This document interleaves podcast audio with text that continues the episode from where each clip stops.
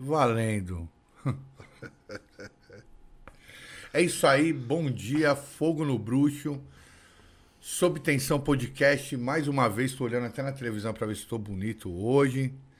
Hoje nós estamos aqui com um dos magnânimos da publicidade. É, produziu vários rappers, produziu um documentário monstro premiado na trilha sonora do documentário. Nós estamos trazendo um gênio, meu. Eu vou resumir em uma palavra, é um gênio. Felipe Vassão, o monstro. Porra. Obrigado.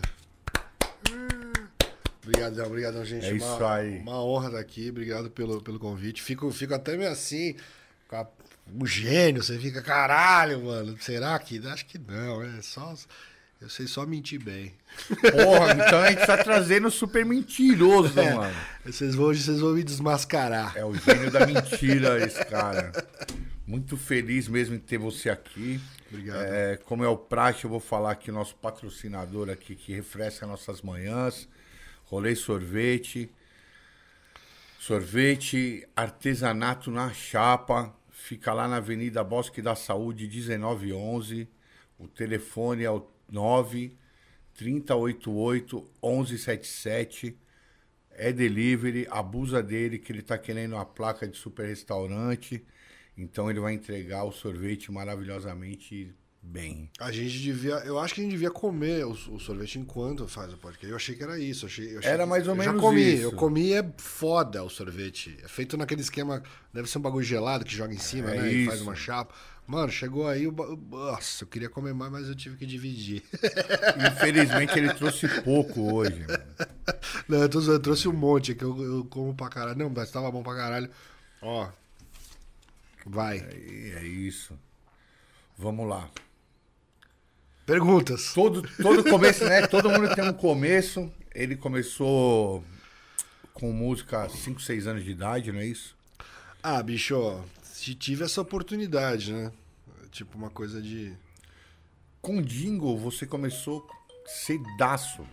A- na música pra publicidade eu comecei cedo. Eu tava, com, eu tava no colégio tinha uma peça de teatro lá no colégio e o terceiro, terceiro colegial. Não, já era. Puta, eu já tinha entrado na, na faculdade de música, pensando agora na- nos- nas datas, e tinha uma peça lá rolando, cha- chamava A Revolta dos Brinquedos Uou. peça infantil. E a gente precisava fazer uma trilha e tal, e aí um cara que era meu colega, chamado Marcelo Porto, falou: "Cara, eu tô trabalhando numa produtora chamada Chroma, é uma produtora de filme publicitário dos anos 80, 90, monstruosa assim. E nessa época geralmente as produtoras tinham estúdios de som dentro. E aí ele falou: "Cara, tem um estúdio lá, tem um cara lá chamado Stefano, que também tem um setup. Aí eu colei nesse, nesse Stefano, Stefano D.O. Stefano, Ó. beijinho. E aí ele chegou e a gente fe- eu fiz umas trilhas lá pra essa peça, ele gostou e falou, pô, você tá afim de fazer umas paradas aqui? Tipo, meu, tinha 16, 17 anos. Caraca. Aí eu falei, ah, vamos aí, 17, 17 anos, mano, o que que você faz? Bate punheta, fuma maconha e faz música. Quer que eu ganhe de, pra ganhar dinheiro ainda? Tinha umas coisas com grana. Eu falei, bora fazer, mano.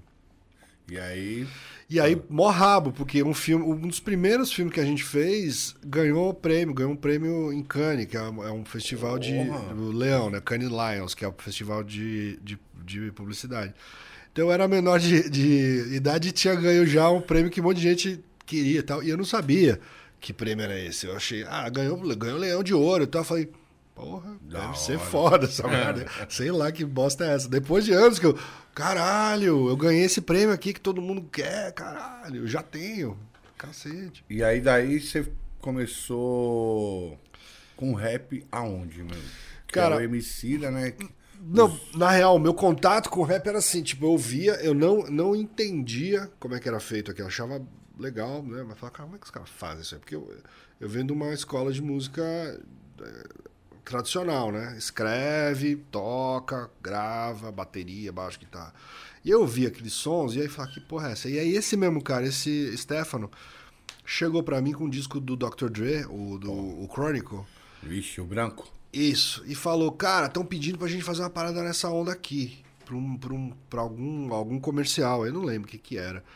E aí eu ouvi e falei, mano, como é que faz essa porra, mano? Como é que esse som dessa bateria estranha aí, tudo meio quebrado, parece que tem uns discos riscados. E aí ele trouxe um CD na época, porque que era mais ou menos aqueles Ultimate Breaks and Beats, é. manja? Com já compilado os beats. Os, os break beats roubados. separado, é, né? roubado dos discos. E aí ele me, trou me trouxe CD, ó, chama Mega Mix. E tinha tanto uns breakbeat assim, para fazer uns boom bap, umas coisas, mas tinha também uns bagulho, uns, uns já uns bumbo reto também, umas tequineiras e tal.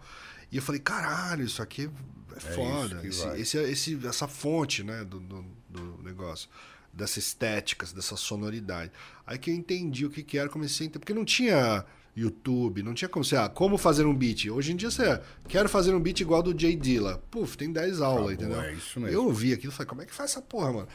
E aí começamos a fazer essas colagens. Ele tinha um sampler, a gente, a gente sampleava pra esse sampler. E, e comecei a entender essa parada. Aí, a, a segundo, segundo contato foi o que eu te contei do, do DJ1. Tava fazendo um jingle pra, pra, pra, pra Mirinda, e os caras pediram um, um, hip hop, isso era 94, né? E aí chega o DJ 1 lá com os, com, com os, com os vinil e pediu pra eu soltar um, um, um clique. Ah, põe aí, 96, sei lá, 90 e tal. Aí ele pôs uma, um tocadisco lá. Falei, pô, tá rápido pra caralho essa batida aí, mano. Não vai colar com o clique. Falei, então, a gente grava no Pro Tools aqui. Falei, não, não, não. Cala a boca, moleque. Eu tinha, tinha uns 19. Aí ele deu play assim, ele foi só com o dedinho, assim, ó, dando, dando pause no contra, assim, no, no, no, disco, né? Fala dando pause, parece que o cara tá é. tá dando pause no negócio. Não, no dedo no disco, assim, eu falei.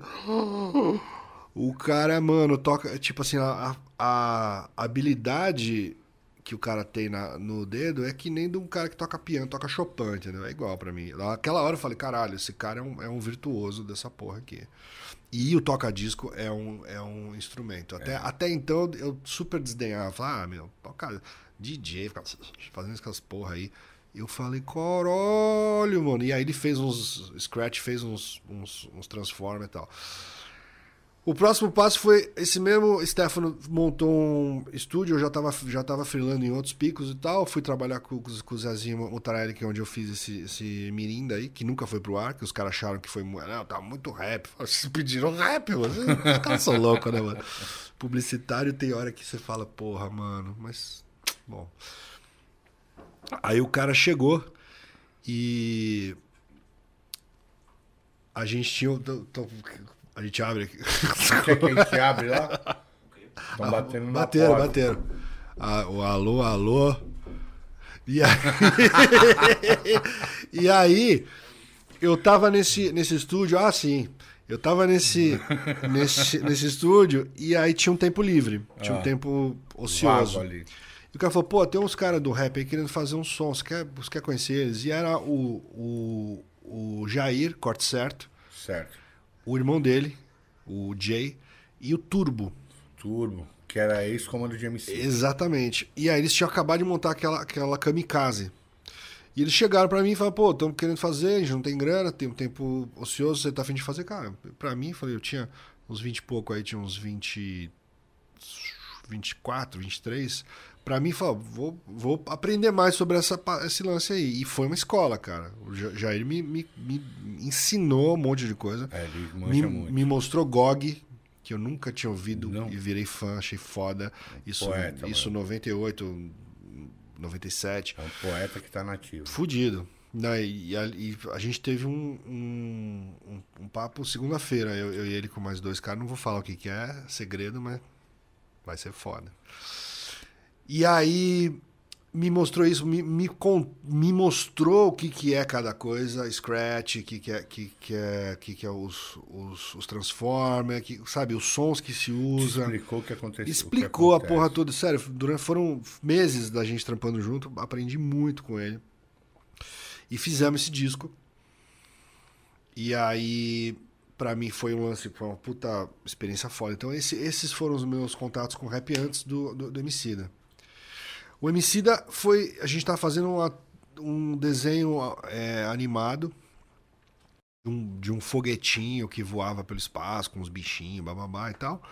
E o produtor desse desenho, chamado Carlos, Carlos Magalhães, também conhecido como Maga, que é um puta brother meu, e também citado nas letras do, do Emicida, ele falou, cara, tem um personagem aqui que eu acho que podia ficar legal com uma voz de rapper, assim, eu conheci esse menino, chama Leandro, moleque mó gênio, tal, vou, vou, trazer ele, ele aí. E chega lá, Leandritos, pá, moleque, tipo, uns 16, 17, assim. E ele, pá, você via que ele era muito ligeiro, super tímido, super tímido, super assim e tal. Mas, mano, ligeiraço, você via que o cara tava cabeça a milhão, assim. Mano, ele é um cara que cabulava a aula pra ir pra biblioteca. É. né? Então, Tá, é bem. Imagina, essa, essa, essa é a descrição dele, mano. E o cara chegou, fez umas rimas lá, foi legal pra caralho e tal, mas nu- nunca rolou. Esse, esse, esse projeto foi, foi pro lixo. Por uma questão X lá, que eu não lembro o que, que era. Mas o dono desse estúdio chamado Evandro falou: caralho, esse moleque é muito gênio. Eu falei, porra, Evandro, contrata o moleque aí pra fazer uns bagulho, mano. Põe de, sei lá, assistente. É mesmo, não, eu tava pensando nisso mesmo, cara. Vamos, vamos chamar o. E chamou, ele topou e virou assistente. E com isso a gente começou a conviver, Conviver. todo dia. Tava lá fazendo uma trilha de um negócio, ele tava lá vendo. Aí ia ter um jingle pra, pra fazer, pá, vou botar ele fazer a le- letra junto, ó, bolacha não sei o que, sei lá, azaleia. Pô, lá. eu imagino, porque ele. Se ele matava os outros no improviso, você falar, fala dessa bolacha, ele. Exato. 50 milhares de maneiras pra falar Chegava, então, chegava a ponto até que a gente tinha que meio parar. Não, chega, chega. Vamos pegar só esse pedaço aqui que tá bom. O resto a gente guarda, porque era muita coisa, assim. É. E aí a gente começou a fazer muita coisa junto e tal. Fizemos até umas músicas junto lá, nessa época. Tem uma que, que tem, sem, sem conta, chama... Chama... Putz, esqueci o nome da porra da música. Uma das, das primeiras que a gente fez, assim, bem de zoeira. Assim, era uma zoeirinha. Ah, o cara é rapper, vou fazer um beat pra, pra ele. Eu lembro o dia que ele contou do nome dele. Falei, bom, Leandro, qual que é o seu nome? É de MC não sei o quê, é Little não sei o quê, sabe assim? Falou, não, é, é Emicida. Eu falei, mano, que Emicida? Parece nome de, de remédio, parece... Que, que, que porra é essa, mano? Foi enquanto minha imaginação criar insanidades, domino a arte. Eu, pô, esse moleque tá pensando grande, hein? Mano, né? Tá pensando, isso com 17 anos de idade, falei, esse moleque tá, tá chegando. Aí ele saiu fora desse trampo e foi fazer as, as, as rinhas. E vira e mexe, ele, ele vinha meio que dar, um, dar um, um- uma newsletter do que tinha feito. Mano, fui pro Rio, acabei com esse cara, fui pro sei aonde, detonei com esse, tá? Pô, que legal, Leandro, do caralho. A gente, sabe, meio, meio, meio torcendo por ele, assim. Até que um dia que ele já tinha ganho todas as coisas, já passaram uns dois anos, ele chegou, cara, preciso de um. Preciso fazer esse disco, que no final virou a primeira mixtape. E ele falou, cara, eu preciso de um cartão de, de, de visita pra mim. Eu preciso de uma música que seja esse cartão de visita, que seja se abre alas, assim e tal. E eu tô querendo fazer. Tem uma letra que eu tenho, chama Triunfo. O beat que eu fiz, não sei, aí ele mostrou que ele tinha feito, era um beat meio Dilla, assim. E ele falou, tá, tá muito. É, tá meio, meio maconheiro, né? Esse aqui é um negócio porra, esse aqui é que bata forte. Aí ele mostrou uns bagulho do Just Blaze, mostrou é, Show Me What You Got, umas paradas. Falei, ah, entendi o que você quer. Isso aqui é porrada, beleza. E aí eu, essa mentalidade de ter feito bastante trilha, bastante jingle, bastante publicidade, você, eu, tava, eu tava fazendo o jingle dele ali, entendeu? Na verdade, vamos fazer uma puta base foda. E aí, rolou da gente fazer fazer triunfo e, e acho que foi esse esse momento que eu, eu acho que foi que eu vi que eu não era um beatmaker muito Certo. louco isso porque eu não, eu não sei fazer o que um beatmaker faz que é pegar um sample pegar um clap um bumbo e, e fazer mágica com aquilo É isso mesmo. é foda. Você pega. Eu, eu não sei, eu preciso ir colocando coisa. Eu boto mais coisa, eu gravo uma guitarra, eu gravo um negócio, então acaba ficando. E acho que isso é uma coisa que o, que o Leandro curtiu. Ele curtiu esse meu approach, tanto que a gente. Tudo que a gente fazia depois disso acabava fugindo da, da estética principal de rap. Quando ele precisava de uma coisa com uma cara mais de rap, ele ia com nave, ele ia com. Pegava Slim, pegou Renan Samãos, puta beat foda dos caras, entendeu? Fudido. Ia falar, pô, você não, você não faz um, um beat desse? Eu posso, posso imitar um beat desse, entendeu? Mas não vai sair da, da, da verdade. Entendi. Você entende? De pegar o sampler e falar, não, pode deixar que aqui é comigo. Posso tentar, mano. E- pode, pode ficar legal, mas não é uma coisa que eu me sinto confortável, entendeu? Fazendo. Porra, mano. Muito isso louco é, isso, né? É muito louco mesmo, porque é raro quem. Admite com, o. é, com o conhecimento que você tem, admitir essa falta, né? Eu acho que é aquela história, você nunca tá pronto, você nunca chegou lá. Você tá sempre, você tá sempre aprendendo, cara. Se você, se você acha que você chegou em algum ponto, você acha, eu sei tudo, fudeu, você não vai, você não sabe Puta, porra não sai nenhuma. do lugar, mas um, é, eu penso assim, todo mundo que começa a fazer beatmaker, o o beatmaker no começo de carreira, ele pega o programa, instala, os dois primeiros meses, ele usa, ele- você gasta para conhecer um pouco do programa. Quando você tem oito meses mexendo nisso aí, que é seis meses fazendo música, e você só tá mostrando pros amigos, você se acha o super beatmaker. É, mano. É sério, velho. Aí, quando você tem um ano e meio, um ano e dois meses, três meses, porque você tá aumentando o seu conhecimento e você começa a escutar o que você fez, aí você entende que você não sabia nada e falava que sabia tudo, né? Então, quando a gente vê um cara assim, igual você, que sabe tudo e fala que ainda tem problemas em fazer, é gratificante, né, velho? Mas eu acho que, porra, é é muito louco. A gente tava falando disso, assim, sobre compartilhar conhecimento é, antes da gente começar. Eu acho foda que a, a, minha, a minha mina fala uma- um lance que é foda. Quantos anos você tem, meu? Eu tenho 46, vou fazer 47. Bacana. Então são 30 anos fazendo essa porra, né, mano? E a minha mina, Juliana Machado, Ó, arroba autodirigidas, depois vocês dão um look lá, ela, ela fala uma coisa que eu acho foda, que é, é a mentalidade. Ela, não fala que criou isso, mas ela que me trouxe, né? Que acho legal você também. As, as pessoas tomam pra si umas coisas, mas na verdade tá aí. Você só, eu sou, a gente só é veículos, né? É. E ela trouxe essa ideia da mentalidade de, de escassez e a mentalidade de, de abundância. Então a gente vive numa sociedade que estimula a gente pensar que vai faltar. é. Então tá todo mundo meio devendo. Mesmo que você não. Você, você tá com as contas pagas, você tá com a sensação que tá um dedo no cu ainda. Que tá... Mês que vem vai acontecer. É, vai acontecer alguma merda, entendeu? Então a gente vive nisso. É, A gente tem uma estrutura social criada pra escassez. Então os caras fingem que não tem, não tem comida. Os caras jogam fora comida pra poder subir o preço. E aí nisso, todo mundo acha que vai faltar. E tu- se você acha que vai faltar, você guarda. E você guarda, você só nega o que você sabe, porque só você Isso, sabe. Isso. E você esconde. Você sonega. Você só nega, você fica falando. É, não, eu sei fazer isso, mas não vou contar pra ninguém. Não, é é esse, essa equalização do bumbo é só minha. Só né? minha. Eu só eu que sei fazer isso, É. entendeu? E aí você acha que isso vai te fazer ser melhor do que o outro. E no fundo, equalizar um bumbo de 200 milhões de formas. Depende da música, do lugar e tal. Quando você se abre para isso e você começa a ver, começa a compartilhar, começa a pensar na, na abundância, você começa a pensar, porra, tem para todo mundo e quanto mais eu trocar, melhor. Você, você aprende 300 mil formas de você mexer com aquele bumbo que você não iria aprender se você não tivesse compartilhado. Compartilhado, é isso mesmo. Então, assim, eu fico puto com gente que, que acha que deter, de- deter conhecimento te faz melhor. Entendeu? Eu, eu detenho esse conhecimento, então eu sou mais foda do que você. Não, não. Eu só de- você só conhece uma coisa que eu não conheço. Que eu posso conhecer também. Né? Tipo aquela coisa, pô, eu fiz, eu fiz faculdade, eu tenho, tenho mais direitos do que um cara que não fez faculdade.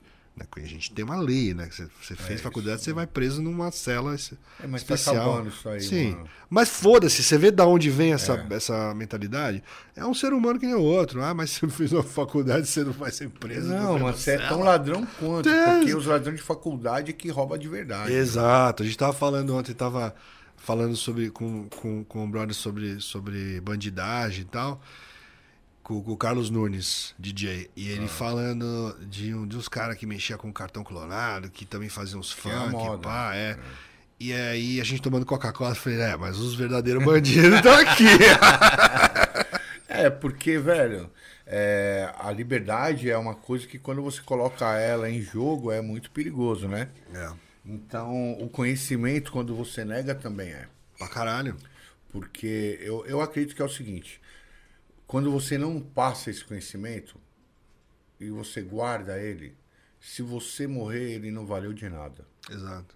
E os beatmakers, hoje, pelo menos a maioria e os que te acompanham, deve ter dado graças a Deus do que você falou do. Esqueci o nome dele. Marmota. Eduardo Mota. É, do, do Ed Mota. O que acontece? Eu queria que você falasse sobre isso, que é, é um vídeo muito gratificante para todos os beatmakers, né? Vou te falar que assim. ah, bom, resumindo pra quem não sabe, o Ed Mota deu uma declaração que se o filho dele fosse falar que era beatmaker, ele ia se suicidar. Exato. E que beatmaker não é músico.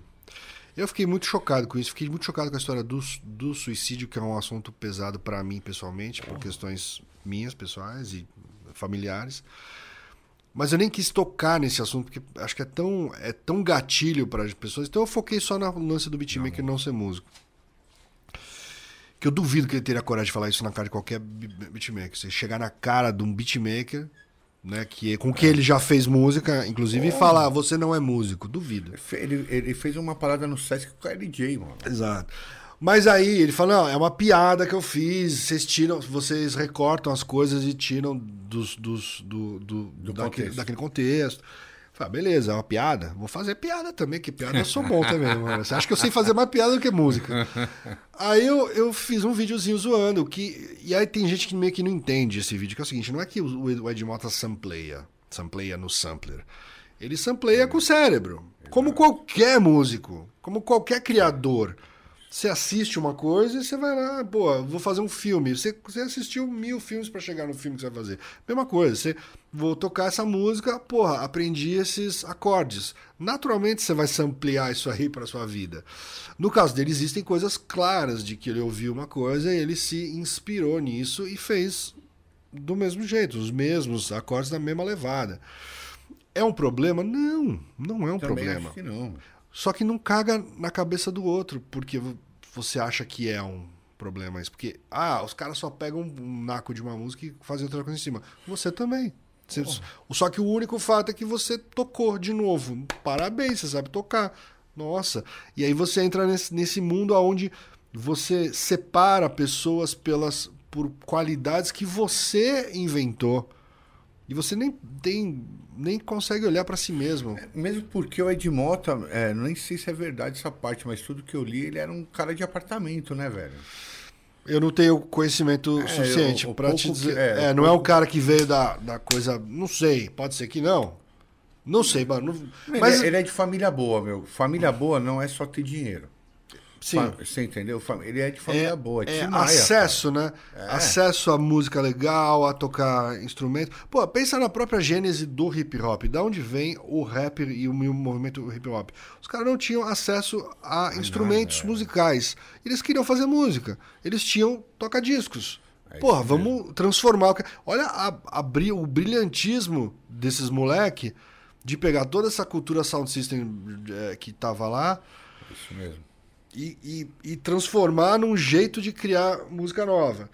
É que aí é o Kuhur, que esses caras que pregavam os break beats e o caramba. Exato, mas pensa, pensa nessa, nessa, nessa.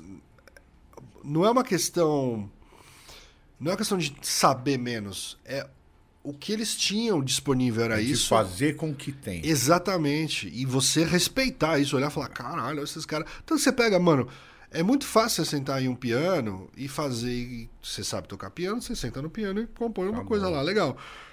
Pega. Eu tenho um beat que eu amo, que é Ain't No Other Man, da, da Cristina Aguilera. Que eu acho foda quando o- os produtores de rap vão pro pop. Então você pega essa música, essa música é um, um groove, um sample de, de, de sopro e uma, uma batera. Ponto. Ponto. É uma mentalidade de beatmaker mais básica possível. Tipo, MPC 60, Já era. acabou. Você faz a, a, a música inteira. E a voz da mina em cima arregaçando. Cristina Aguilera. É que ajuda muito, né? 50%, né? Sim, assim como você faz um puta beat e vê um cara rimar aqui e não rima, você fala, ah, mano, Pô, perdi cagou meu- meu beat, perdi É meu bem- beat. Perdi meu beat. Perdi isso, esse beat ia ficar legal com o fulano, mas foda-se, agora já É foi. porque depois que cantou, acabou, Acabou. né, velho? Aí você olha e fala, porra. Mas você pega isso e fala, cara, duvido você com a sua, sua, sua formação musical, clássica, jazz, qualquer coisa que seja, fazer o que esse cara fa- fazer o que DJ Pre- Premier faz. Para, que é um monstro. Primeiro Não é faz, não monstro, faz. cara. E não, é, e não é que é melhor ou é pior. Dilla também, né? Sim, o Dilla. Não é que é melhor ou é pior. Entendeu? Não é que é. Essa, esse problema de ficar meio qualificando como se se a gente estivesse numa, numa competição e tivesse que. Cara, estamos todo mundo se. É que, é, express- é que as pessoas. Eu vou falar o rap, porque eu não tenho mu- muito conhecimento fora do rap, assim. O rock e tal. Mas o, o rap, durante muito tempo, de ter conhecimento era ser mais importante. Entendi. Então, esse papo de compartilhar é a geração do MC da vai pra frente. Que aí vem o Kamal, né? Que, é, que era os underground. Os underground eram os bonzinhos mesmo. Slim, né? É, Kamal, que era, era os bonzinhos. É. Era os bonzinhos que estudava, lia, liam um- alguns livros diferentes. E tem um dicionário de rima também. Usar. Tinha. Não que esses caras usaram, mas alguns outros usaram e eu sei. Por isso que eu tô falando. Então facilitou muito e era uma rima inteligente, pá, não sei o quê. Só que, mano, acabou isso aí. Popularizou, entendeu? Não, e a quantidade de caminhos, eu, eu, eu esqueço do nome Aí, agora. Tem um cara. O YouTube matou. Tem um, tem um Instagram que eu acho do caralho, que agora. de conhecimento. Que agora eu. eu exato. O, o, o YouTube e as redes sociais destruíram essa forma de educação centralizada. Eu acho Exato. do caralho isso. Tem um, tem, um, tem um bagulho de Instagram que eu esqueci o nome, eu queria até lembrar, que o cara faz análise de rima. Oh, Você manja, você já viu? Não, não e vi o cara ainda. pega uma letra e coloca e faz com código de cores assim as sub-rimas dentro da frase, mano. E é foda. Que tem coisa que você nem percebia que tava rimando, que tá rimando, velho. Que tá, que tá na cabeça dos caras. conhece Porque- o Max Bell? Sim. Max Bell é um monstro, hein? No Sim, improviso. sim, sim. Você vê isso aí, né? Não, total. E você vê umas coisas, você vê essa coisa da, dessa sofisticação lírica dos caras, né? Que, que, porra, foi uma coisa. Não é, não é que é, é melhor do que era, não. É só uma. É tão bonito ver a coisa florescer, né? Eu acho isso foda, assim. E você vê novas formas de flow e nov, novas formas de se expressar e de brincar e de incentivar uma, uma molecada a ir atrás disso. Então, pô, uma coisa do, do, do MC da que eu amo. E, e você pega aquela música Pantera Negra, a quantidade de referência que ele faz com jogo de palavras, tipo, digam que o Zika voltou tipo Macá. Tipo, tipo o, o Macá e tipo uma AK. Sabe, esse monte de, de jogo, porque quem ouve com- tipo, tipo o Macá já pensa numa arma. Mas quando ele escreve Macá, quem é Macá? Que, que porra é essa? Que que- deixa eu dar um Google aqui, entendeu? Exato. É foda. E você abre novas, novas janelinhas pra essa turma toda. Mas fechando a história do Edmota, a coisa que eu fiquei mais feliz, assim, eu fiz zoeira, ele ficou puto, tava um monte de Ele gente. te procurou? Ah, ele só deu, entrou lá no, lá no post e falou umas, umas, umas merda. Beleza, pode. Liberado pra falar o que ele quiser. Se quiser fazer um vídeo sobre mim, faz. me xinga. Tá tudo certo, mano. A quantidade de mensagem em, em, em DM que chegou pra mim, de beatmakers, moleques, meninas, meninos, quase todos periféricos, falando: caralho, obrigado pelo vídeo, porque quando o Edmoto falou isso, eu me senti um bosta e você me fez eu voltar pra essa porra. Que, aliás, é o feedback que eu mais gosto. Quando alguém vem e fala, pô, eu vejo o seu, o seu podcast, ou eu sigo você lá no TikTok, e eu tocava e eu parei e agora voltei por sua causa.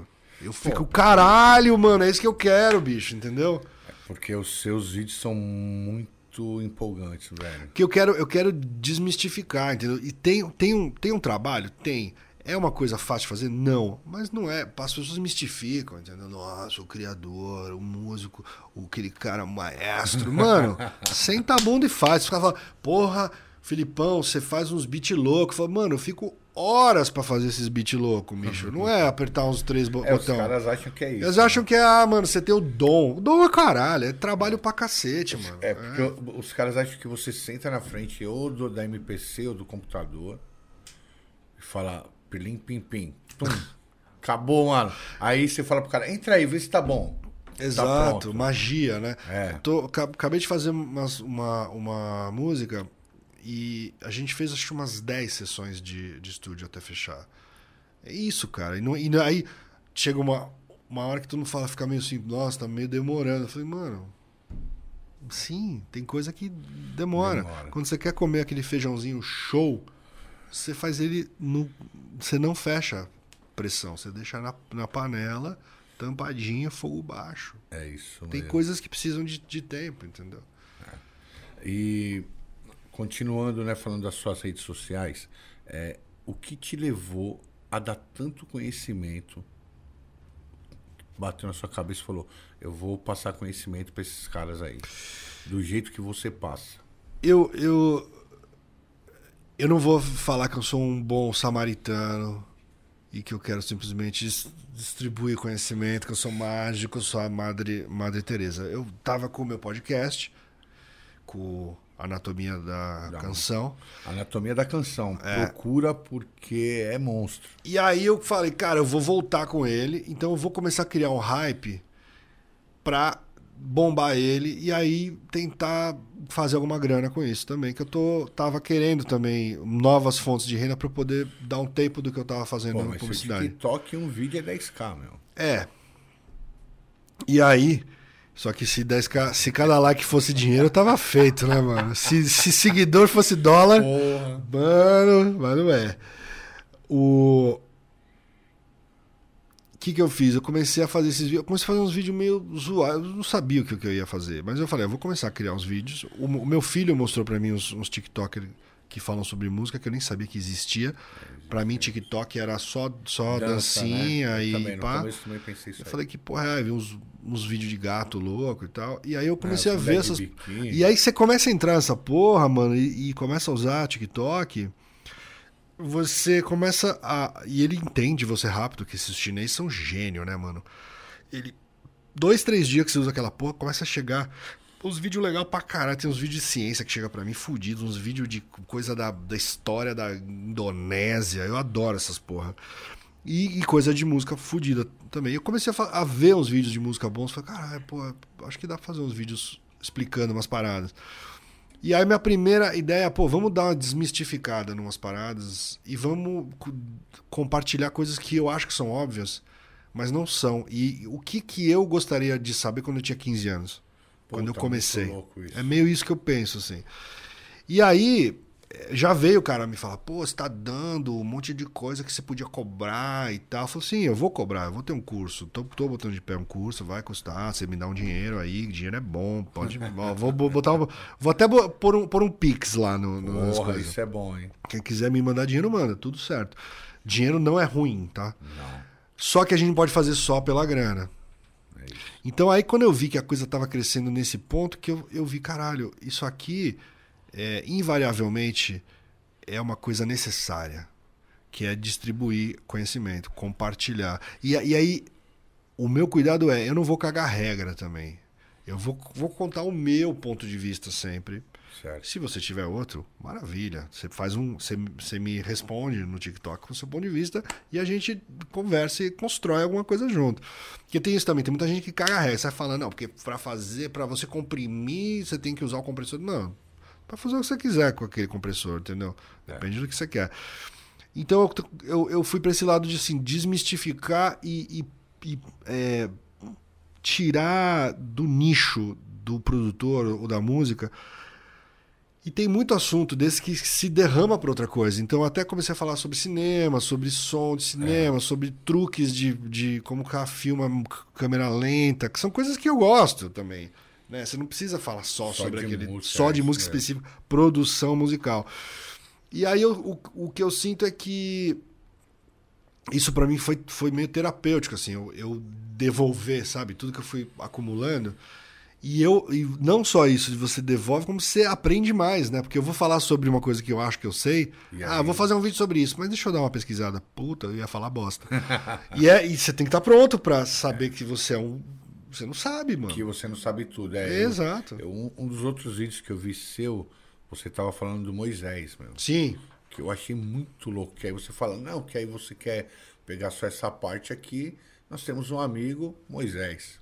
Pau. E arranca só o sample de, de cordas, entendeu? Não, não sabia. Muito louco, né? E, e pensa nisso, porque, porra, isso é o sonho de muito beatmaker que tava lá pegando o toca-disco, bota e fala, nossa, tá legal esse sample, mas tem um chocalho aí que tá me fudendo. E aí você não pega o sample porque tem os porra daquele chocalho, entendeu? Exatamente. Aí você, com Vai essa e- porra, você arranca o chocalho, mano, enfia no cu esse chocalho e faz os beats. Eu tenho um amigo, Eli, Eli Preto Original, ele é beatmaker, ele é do DMN e é beatmaker também. E ele tinha um outro que é muito, um outro site que é muito parecido com Moisés. E ele me mostrou isso daí. Ele falou, mano, você viu Moisés, então vê esse aqui também, ó. Pau. Eu falei, mano, até ontem eu não conhecia nenhum, agora eu já conheço dois. Por isso que a, a transmissão de conhecimento é muito legal, né? Porque ela, ela incentiva você a ir buscar mais e você começa. Quando você cutuca as coisas, né? É. Se você cutuca coisas, coisas escrotas, fede, mas se você cutuca coisas Boas, bacanas, é. Né, sai coisa boa, bicho. Então é, meio essa, essa, essa ideia de. É meio. Vamos nos enriquecer com outra coisa que não seja só grana, sabe? Puta, é, porque a única coisa que a gente leva mesmo é o conhecimento. Porque a grana vai ficar. É, não, você vai gastar, vai, você vai comer, ou você vai viajar, ou você vai. Quem, quem acumula. Todo mundo fala, pô, cara, você ganhou grana, porque eu pô, fiz ba- bastante. Poxa, é impossível não ter ganho. né? É, então, mas eu, eu, eu, eu prezo. Eu não prezo o dinheiro em si, eu, eu prezo o poder que ele me deu de viajar, de conhecer, de comprar livro, de ouvir música, de comer uns rango louco, de ter experiências foda. Que eu, eu sinto que pessoas que. Pelo menos esse é o meu ponto de, de vista. Se você lida com, com o dinheiro como algo que você precisa reter, você vai entrar nessa mentalidade de escassez e vai reter tudo e vai ficar fechado e vai, se- vai se entrevar. Se você deixa fluir, entendeu? Pega o dinheiro, investe no negócio, pega outra grana, faz outra parada, faz, entendeu? Aquilo cria um fluxo de vida, entendeu? Natural, entendeu? É, energia que vai e volta, né? Exato. E você é um cara que faz tudo isso. Na minha cabeça e na de vários, você deve ser rodeado de beatmaker, né? Cara, as pessoas ficam um pouco intimidadas. Eu acho que isso que você falou antes da gente, gente começar. Pô, fulano queria chamar você, mas nunca chegou junto. No fundo, aí você chegou, eu tô aqui. No fundo rola uma intimidação, talvez por eu não fazer parte dos rolês, então eu não vou nas festas, porque não- ou não me convidam, ou porque eu nem sei que vai ter, sei lá, tenho filho, então sabe, você... Vem muita gente, no fundo, é, mostrar som, mostrar música, Todo dia alguém manda alguma coisa, eu tento responder, mas é quase impossível. É, mas eu, eu não, não convivo tanto com o pessoal do, do rap como, como parece que, que sim, entendeu? E eu também eu acho que eu não vou eu não vou sequestrar esse lugar também, entendeu? Eu, porra, começar a usar um boné agora, entendeu? eu nunca usei boné, nunca, nunca usei, por que, que, eu vou, que eu vou usar agora? Só pra fingir, entendeu? Então acho que é isso, assim, você tá. Você tem que estar num lugar de, de autenticidade, né? Então. É, é isso, assim. E aí o que eu acho louco é que muito beatmaker que me, me admira vem falar comigo, né? Ó, pô, eu gosto do seu som. Falo, Cara, esse cara gosta do meu. Esse cara faz um beat foda. E o cara gosta do que eu faço. Tipo, tipo o Renan Saman. Porra, nessa mão, O não. Saman é um beatmaker do capeta. E Ele chegou pra mim em 2013, 2012. Falou, cara, tem uma música aqui que eu não tô sabendo pra onde ir. E deu play. E tava do caralho. Eu falei, mano, essa música é do caralho. Eu falei, ah, eu, não, eu não gosto desse beat, quero que você faça outro. Eu falei, cara, eu vou fazer um beat pra um dos maiores beatmakers da atualidade. E eu, eu me senti bem pra caralho, pô. meu ego inflou pra caralho, caralho. Mas eu, meu, puta pressão, né, meu? E aí levou um tempo, tá? até que a gente chegou na, na fundo do. no- do que eles queriam. fundo do, do, do, do, do mar. Que é um lance que acho que, o- que o Renan tem, que é fudido, que eu queria muito que ele, ele tivesse mais presente, assim, que é essa construção musical que foge do clichê do rap, né? As letras dele falando debaixo d'água, fazendo essas, essas metáforas. A gente tá com uma música nova junto agora, que vamos tentar finalizar logo mais. Eu, ele e o, Felipe Nel. Porra. E é uma parada que começou até como uma música de festa, ele foi mudando, mudando a letra e virou uma uma crítica legal, assim, sabe? Mas é, eu, eu sinto falta um pouco disso, às, às vezes também, de ele brinca com, a, com o pop de um jeito que poucos caras têm coragem. E talvez por isso que ele talvez não, não, não encontre muita ressonância no próprio rap. Não sei, posso estar falando bosta, mas me dá um pouco essa impressão, assim. Eu ouvi você falando num podcast que você queria muito trabalhar com o Mano Brown. Pra caralho. Acho que todo mundo, né, mano? É, o cara, a caneta do cara é foda. É. Não, e o pior Voz que do cara. o que pega pra mim com ele é que ele gosta desse bagulho meio bug, meio meio cameo, gap band, essa onda final 70, começo dos, dos, dos 80 que eu sou apaixonado por essa porra. Então eu fico pensando, mano, fazer um groove desses meio tuxedo, manja tuxedo? Não. Tuxedo é, um, é o Mayer Hawthorne e um outro cara que eu não lembro o nome, que faz um som meio anos, anos 80 hoje, hoje, hoje em ele dia, gosta assim. muito de Marvin Gaye também. É, né? então Tipo fazer por uns. ele mesmo. fazer uns. Uns beats nessa onda, uns, uns baixos de mini mug, assim, sabe? E você nunca falou com ele? Nunca mano? colei no cara. Eu, fico, eu também, pô, fico meio assim. Não, mas você nunca viu ele num intimidado. lugar, em nenhum lugar, e falou assim, e aí, Mano Brown? Não, cara, nunca. Pode crer pela ordem? Nunca, nunca, nunca trombei o cara, mano. Tipo, já vi o cara lá. Eu fui uma vez num, num, num Rutus O Tuz, porra. e ele tava lá, Você pá. foi no Tuz, mano? Eu fui, eu era o único branco lá, Eu mano. ia falar isso aí, Eu então você branco. era fácil de ser encontrado. Eu lá, era aí, o. velho. É sério, acho que tinha uns dois, três brancos lá, mano. Eu fui em todos mesmo. Foi quando eu fiz, quando a gente tava fazendo o disco do, do Kamikaze. Ah, E eles falaram, vamos lá, foi lá no. onde era o, o Blame Blame lá, o, o KVA, lembra? ah, não. Na- descendo a. Descendo a. A Cardeal, Arco Ah, Verde. não, aqui, você tá falando aqui. Aqui, aqui. Ah, pensei que era no Rio. Não, não, não, não. Teve, teve aqui, nessa, nessa época. Pensei que era no Rio. E aí, Mas porra. mesmo assim, você é o único. Tipo assim. E aí eu vi ele lá, falei, ó, mano, o Brau tá aí, mano. Foi bem na época do, do Sobrevivendo no. Sobrevivendo no Inferno. Inferno. Nossa, aquela 99, época brava. 97, assim. Por aí. Naquela época era bravo, era ele. Não, é tipo. Vários mano ao redor. É, e tipo assim, não, Ele ainda cheguei não perto. dava risada, eu vi. Não, não. É, exato, ele, Ele ainda não dava risada. não dava risada, o bagulho era, era tenso ali. E eu, eu também, eu, me sentindo meio, meio peixe fora d'água total, assim, não só por, mas por não fazer parte do, do, do o movimento. muito legal é que você, você entende. Desculpa até a forma que eu vou falar, mas o seu lugar, assim, né? Você fala, não, mano, aqui eu não posso me apropriar. É, Mas- Aqui eu tenho que ficar aqui. Porra, mas eu vou. Eu vou. eu- assim, pô, eu sou, um- sou um cara que teve vários, vários, vários privilégios. Então eu tive, eu quis tocar piano, eu tinha um piano, eu quis estudar música, minha mãe me botou fazer música, bababá, bibi, eu sou branco, eu sei como é que. eu- Pô, já- eu já vi, eu tava no ponto de ônibus e o cara do meu lado tomando enquadro. E eu e o cara com a mesma roupa, basicamente. Por que, que o cara não me deu enquadro e deu no cara do meu lado? Entendeu? Obviamente, você sabe por quê. É. Então, assim, eu tenho consciência disso, graças também à minha mãe e meu pai, que foram super. Eles sempre deixaram claro essa visão mais crítica social, política e tal. E sim, cara, você olha pro. Pra, eu lembro que na mesma semana eu fui num show do Max B.O. Porra, e do ACDC. caraca. Foi em 2008, né? Eu lembro disso.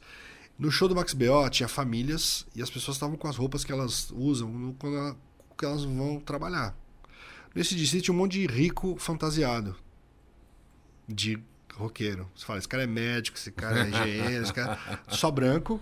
Só branca. Os caras com umas roupas pretas, do metal e tal. E você fala, esse cara não usa essa roupa do dia a dia dele. É de boutique, né? Boutique, falam, boutique, né? uns roqueiros de, de, boutique. boutique. Tinha uns, tinha uns, obviamente, tinha uns caras lá, fã mesmo, fã roots do ACDC, mas tinha uns, uns- E aí eu vi nesse. Eu já, já sabia disso, mas eu senti na, na, na minha frente como o hip hop é muito mais do que um estilo, música, é, é um est- est- street style. É. Ah, eu vou botar um bagulho meio hip hop. Não, mano, não, não É usa essa lifestyle. palavra. É, life.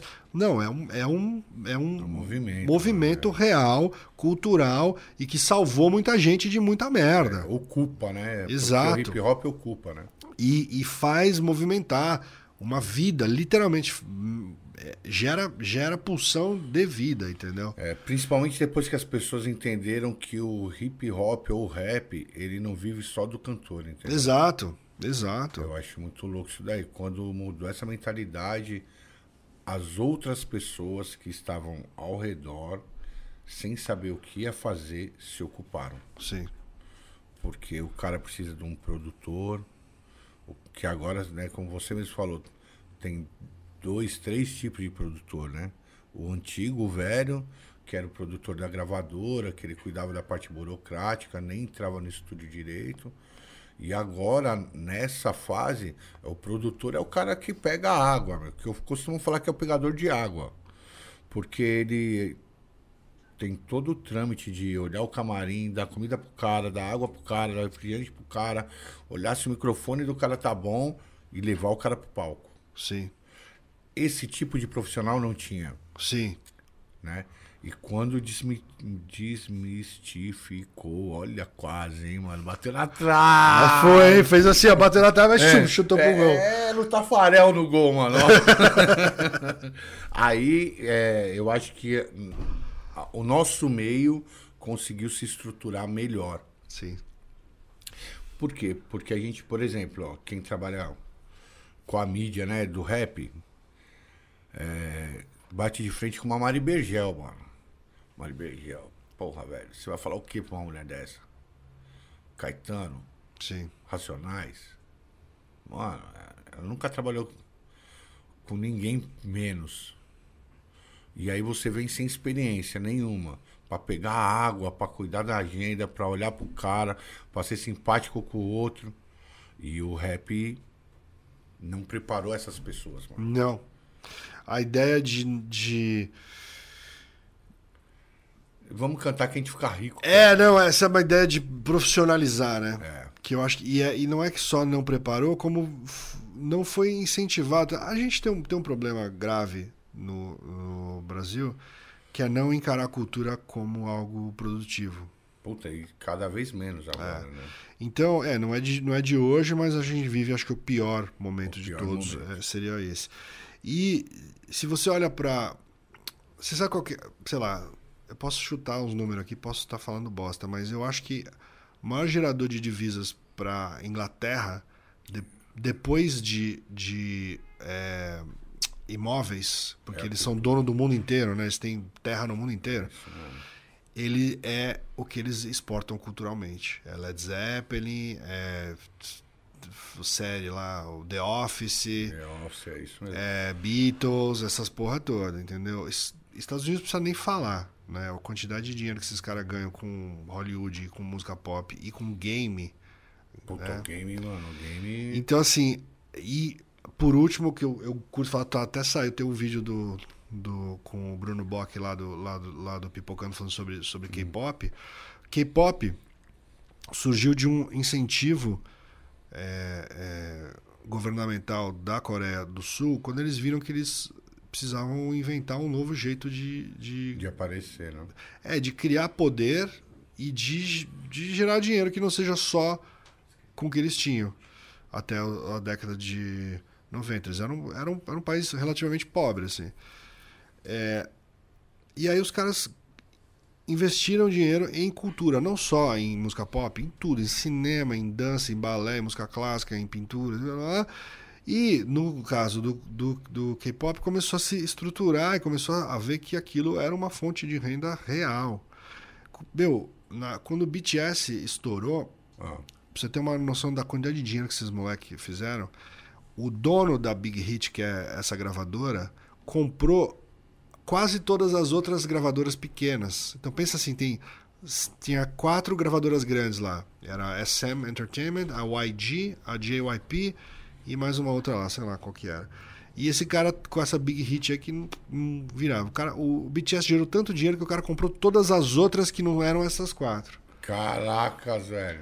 E hoje em dia ele tá num nível de, de geração de grana que é surreal. Tipo, parece que o, a indústria do K-pop em 2018 ou 2019 gerou 3 bilhões de dólares para a Coreia Caracas, como país. como país. Um estilo musical, nem é um estilo, vai, uma, uma indústria. Porque a pessoa fala, ah, tipo, o estilo estilo K-pop. Mas K-pop tem trap, tem, Tem disco, tem tudo ali naquela porra. Qualquer coisa serve. Eles pegam tudo e usam. Mas essa, essa indústria gerou isso. Imagina se a gente não faz um B-pop, um Brazilian Urban Music, que o, o- até o, o, o, Condzilla já, já batendo papo com ele, falou de, de botar. É meio que, a, que a, o que ele tá tentando fazer com, com o funk. Tinha até um selo que a escola bancava, uma época que chamava Boom, ah. BUM, que era isso, Brazilian é. Urban Music. E imagina se a gente não faz isso, que a gente já tem potencial para isso, com funk, com baile funk, com, com levadas mil que a gente já tem foi aqui. algum baile funk na rua? Já. Muito louco, né? Muito louco, mano. Muito doido. Pensa nisso. E já, já foi usado. O Diplo, o Diplo veio aqui, roubou o troço, levou lá pra gringa e bombou, ah, entendeu? Então... então, assim, imagina se a gente estrutura uma cultura. Uma exportação e uma profissionalização da cultura brasileira. Não precisa ser, não tô, não precisa ser só funk. É, pega mesmo. tudo, pega, pega música, música regional, pega música folclórica, pega música instrumental brasileira fodida que os caras pagam muito, pau no mundo inteiro, mano. Os caras vão tudo morar fora porque aqui não dão grana. Os caras vão fazer show lá. A Bia, Bia, Bia Ferreira. Ela faz show lá na gringa, brother. A mina é uma gênia e ela não, não ganha dinheiro aqui, bicho. Seu Jorge também fez isso. Também, né? brother. Foi lá primeiro para depois vir pra cá, né? E, aí, e assim, e a gente é um mercado gigante, mano. A gente, o mundo inteiro quer entrar até aqui. Os, até os, os DJs, velho, quando vão para fora tocar, alguns pelo menos pelo que eu sei, é tudo música brasileira, mano. Ah. Por... Cara, Emicida, a gente fez, fez Triunfo. Triunfo é um, é um boom né? Beleza. É Tenta, mas tentando ser, ser gringo. Eu, eu queria. Eu ouvi falar, ah, rap é isso. Aí ele foi lá pra gringa, fez um, uns shows ali 2008, 2009, sei lá. Aí ele voltou e a gente fez, fez Besouro. E já é uma levada meio maracatuzada, meio babá, porque ele chegou, ele me trouxe assim, falou, mano, quando eu toco os boom bap nosso lá, os caras olham pro lado, falam, ah, que bosta é essa? Acho que isso aqui a gente ouve em qualquer canto. É isso, quando eu tocava uns beats mais brazuca, os caras surtavam. É. E aí ele entendeu o nosso valor. E não é. Aí você fala, ah, então ele quis dar uma de pilantra e fazer. Não, ele, ele, ele, ele abraçou a sua brasilidade super de uma forma autêntica. Rincon também. Assim. Rincon pra caralho. E aí, eu devo até pro Xuxa também. O Xuxão foi, foi foda. Quando eu, eu, eu tava fazendo esse, esse disco do, do Emicida, o. O, o, o é, Glorioso Retorno. Ah. Tinha uma música chamada Nós, que eu tinha uma base pronta e eu mandei pro Xuxa gravar um órgão. E era o tipo. Era meio meio roqueiro. Até agora cantando parece até oh, que eu roubei da John Jett. Aí eu mandei pra ele e ele, Filipão, você não acha que tá muito gringo isso aqui não? Aquele jeito do Xuxa falar assim. E falei, porra, mas deixa comigo. E ele gravou uns pífanos, cara, umas flautas. Ah. E ele transformou uma coisa gringa numa coisa brasileira sem virar turístico, sem falar, vamos fazer uma bossa nova. Não, o cara meteu uma flauta meio, meio nordestina. Cara, ele levou essa música para um outro nível, assim. E aí eu, eu, vejo que hoje em dia isso você vê muito mais. A gente tem uma, uma coisa de identidade brasileira na, na, na música pop chegando. Tem um pouco de reggaeton junto que não é nosso, mas a gente aceita, né? É, mas tá espanhol, né? É, e tem uma célula tu, com com com com então a gente consegue conviver com isso bem, entendeu? É, mas eu vejo que a gente tem uma, a gente está se valorizando como, como cultura. Cara, a gente, a gente no nosso top 50 não entra gringo, mano. Nunca entrou, né? Assim, não entra, porque a gente tem uma uma, uma cultura. Uma de artista. A gente tem muita grande, coisa sendo é... feita. A gente tem um, a gente é auto, autossuficiente nesse sentido. É. Entendeu? É, é, é, foda. Tem uma, tem uma palestra que eu fui de uns caras que mexem com coisa, com dados, música e tal, e o cara fez uma, uma matriz gráfica só para a gente entender o quanto que cada país é, é semelhante com o outro no que ouve. Acho muito Pô, foda muito esse, foda muito isso, foda. Hein? Então o cara fez esse gráfico assim, tipo assim, aqui tava, é, sei lá, Holanda e aqui também, né? Holanda. Aonde cruza fica preto porque é ali. É ali, é, é eles mesmo. Agora, onde cruza, quando a Holanda cruza com a Alemanha, se tá mais branco é porque eles ouvem a mesma coisa. Se tá mais escuro é porque eles. É a Alemanha que vence. não, não, cada um eles não ouvem a, a, a, mesma a- mesma coisa. Então você vê assim, você vê que é tudo meio, meio cinza. Que as pessoas ouvem meio a mesma coisa. Então se lança um sucesso da Selena Gomes, Pô, todo mundo mundo, o mundo inteiro, inteiro ouve. Exceto, ó que louco, tem uma linha preta na França. A França também tem, uma, tem um mercado de interno música. deles fudido. Uma linha preta no Brasil, Caracas, velho. Brasil não ouve o que os, que os gringos ouvem. E, um, e tem um quadrado branco nos países latinos. Eles só ouvem o que eles ouvem. Então, a, a, a banda de reggae, sei lá, o Caie, Caie É, eu tenho um amigo lá nos Estados Unidos, o Vidal, ele fala que é o seguinte, cada povo com a sua música. Exato. Não tem essa, não E a- tem... estoura uma música lá na, lá na Colômbia, estoura nos, nos países latinos todos. E aí, e não entra, não entra é, é, Dua Lipa. Entendeu? Não entra. Como aqui também não entra, aqui toca e tal, mas tá lá no, tá no top 40, não tá no top 10. É, do Alipa vai bem quando tá com homicida, né? Então você tem essa não coisa. tô falando que ela não canta, não tô falando isso, eu tô falando que ela aparece mais quando ela tá com ele. Mas quando, quando você. Não, você, você, tá, você tá pensando na. Você, você pensou na, na Tulipa. É, Tulipa Não, Ruiz, né? Tulipa Ruiz. Não, eu tô falando da, da Dua Lipa, essa mina, essa gringa aí que está estourada com aquela I got you. Ah, no sei, let- desculpa o Pá, erro. né? Imagina, essa mina tá estourada no mundo, inclusive aqui, mas aqui ela não tá no, no, no- no no nosso top top 10. 10. Por mais estourada que. Ah, mas o que, que tem em cima dela? Tem esses funk bosta, esses sertanejo merda. Mano, é música pop do mesmo jeito. E nossa, né, velho? E a nossa. Ah, mas é melhor. Não é melhor, mano. Na boa. Ouve, ouve, tem umas letras. Os caras pagando pau pra, pra rapper gringo e, e falando que funk é uma, é uma merda. Pô, vai ouvir letra de Os Lollipop, caras mano. não traduzem as É, traduz a letra dos malucos lá, mano. É igualzinho, esfrega a bunda na cara, vem chupar meu pirulito e o caralho. pa- papai chegou, é. papai chegou, senta. O pai tá on. O pai tá on, é isso Só que é mesmo. o pai. The Daddy's Legato. É. Os caras só falam de outro jeito, mano. Mas é isso, então. Eu fico meio assim, a gente tem uma puta, um puta potencial cultural fudido. Que se fosse investido ia ser muito mais rico do que é. Então, se você acha, ah, que bosta, mano, então faz. Então vamos ver o que mais brota daí. o Lola Palusa foi uma prova, hein, velho? Sim. Dia do Emicida, É. porra. Não, aquela- fecharam- Nunca, é, nunca falei tanto dele como eu tô falando hoje, Sim. Meu. Mas é, nunca, nunca. Mas vou falar uma coisa pra você. É, foi o melhor show da noite. E é que as pessoas ficam. Pá, né? O gringo, mas o gringo, mano, não sobreviveu, né? O WhatsApp Rock, velho, botou uma televisão dessa e ficou andando pra lá e pra cá na frente da televisão.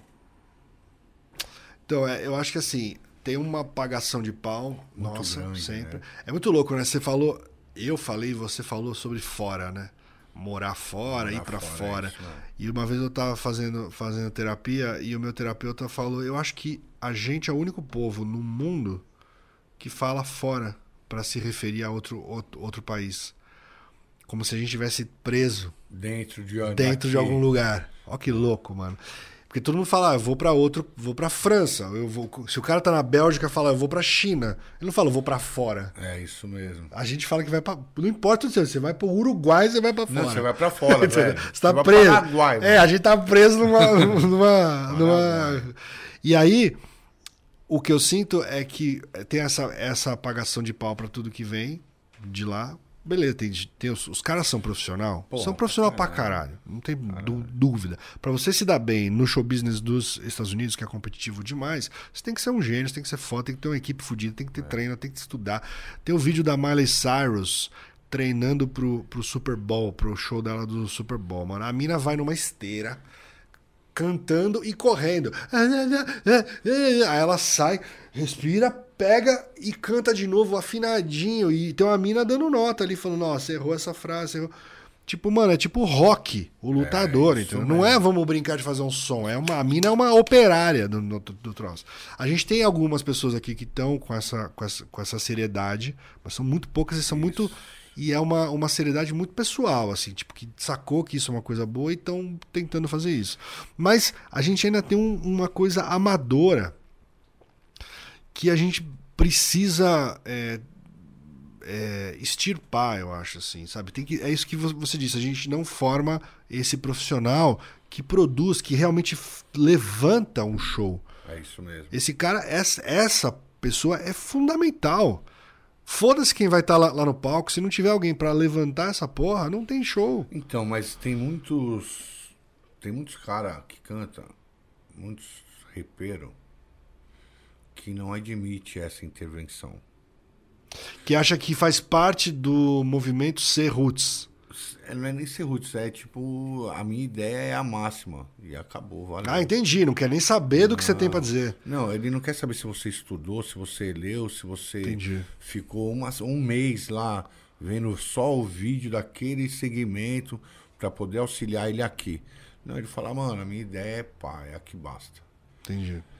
A geração dos underground, eles já conseguiram ver isso aí. Entendi. Por quê? Porque era só gente inteligente junto. Não que a gente aqui é tudo burro, não é isso. É que é tudo gente que está acostumada a ir para a escola, não falta, não cabula a aula. O ego é menor porque tem gente igual você a todo instante. Ficou mais, mais evidente isso, né? É, Porque sempre teve, né? sempre teve, mas Ag- Agora você Agora- enxerga que você é só mais um, né? Você entendeu? Então você consegue. Você consegue dividir. E, e aqui o rap aqui atrás Eu tenho uma hipótese era muito isso. foda porque você tinha que estar sozinho, mano. Era você, E- o cara do seu grupo. Mas, puta, eu acho que você, você matou.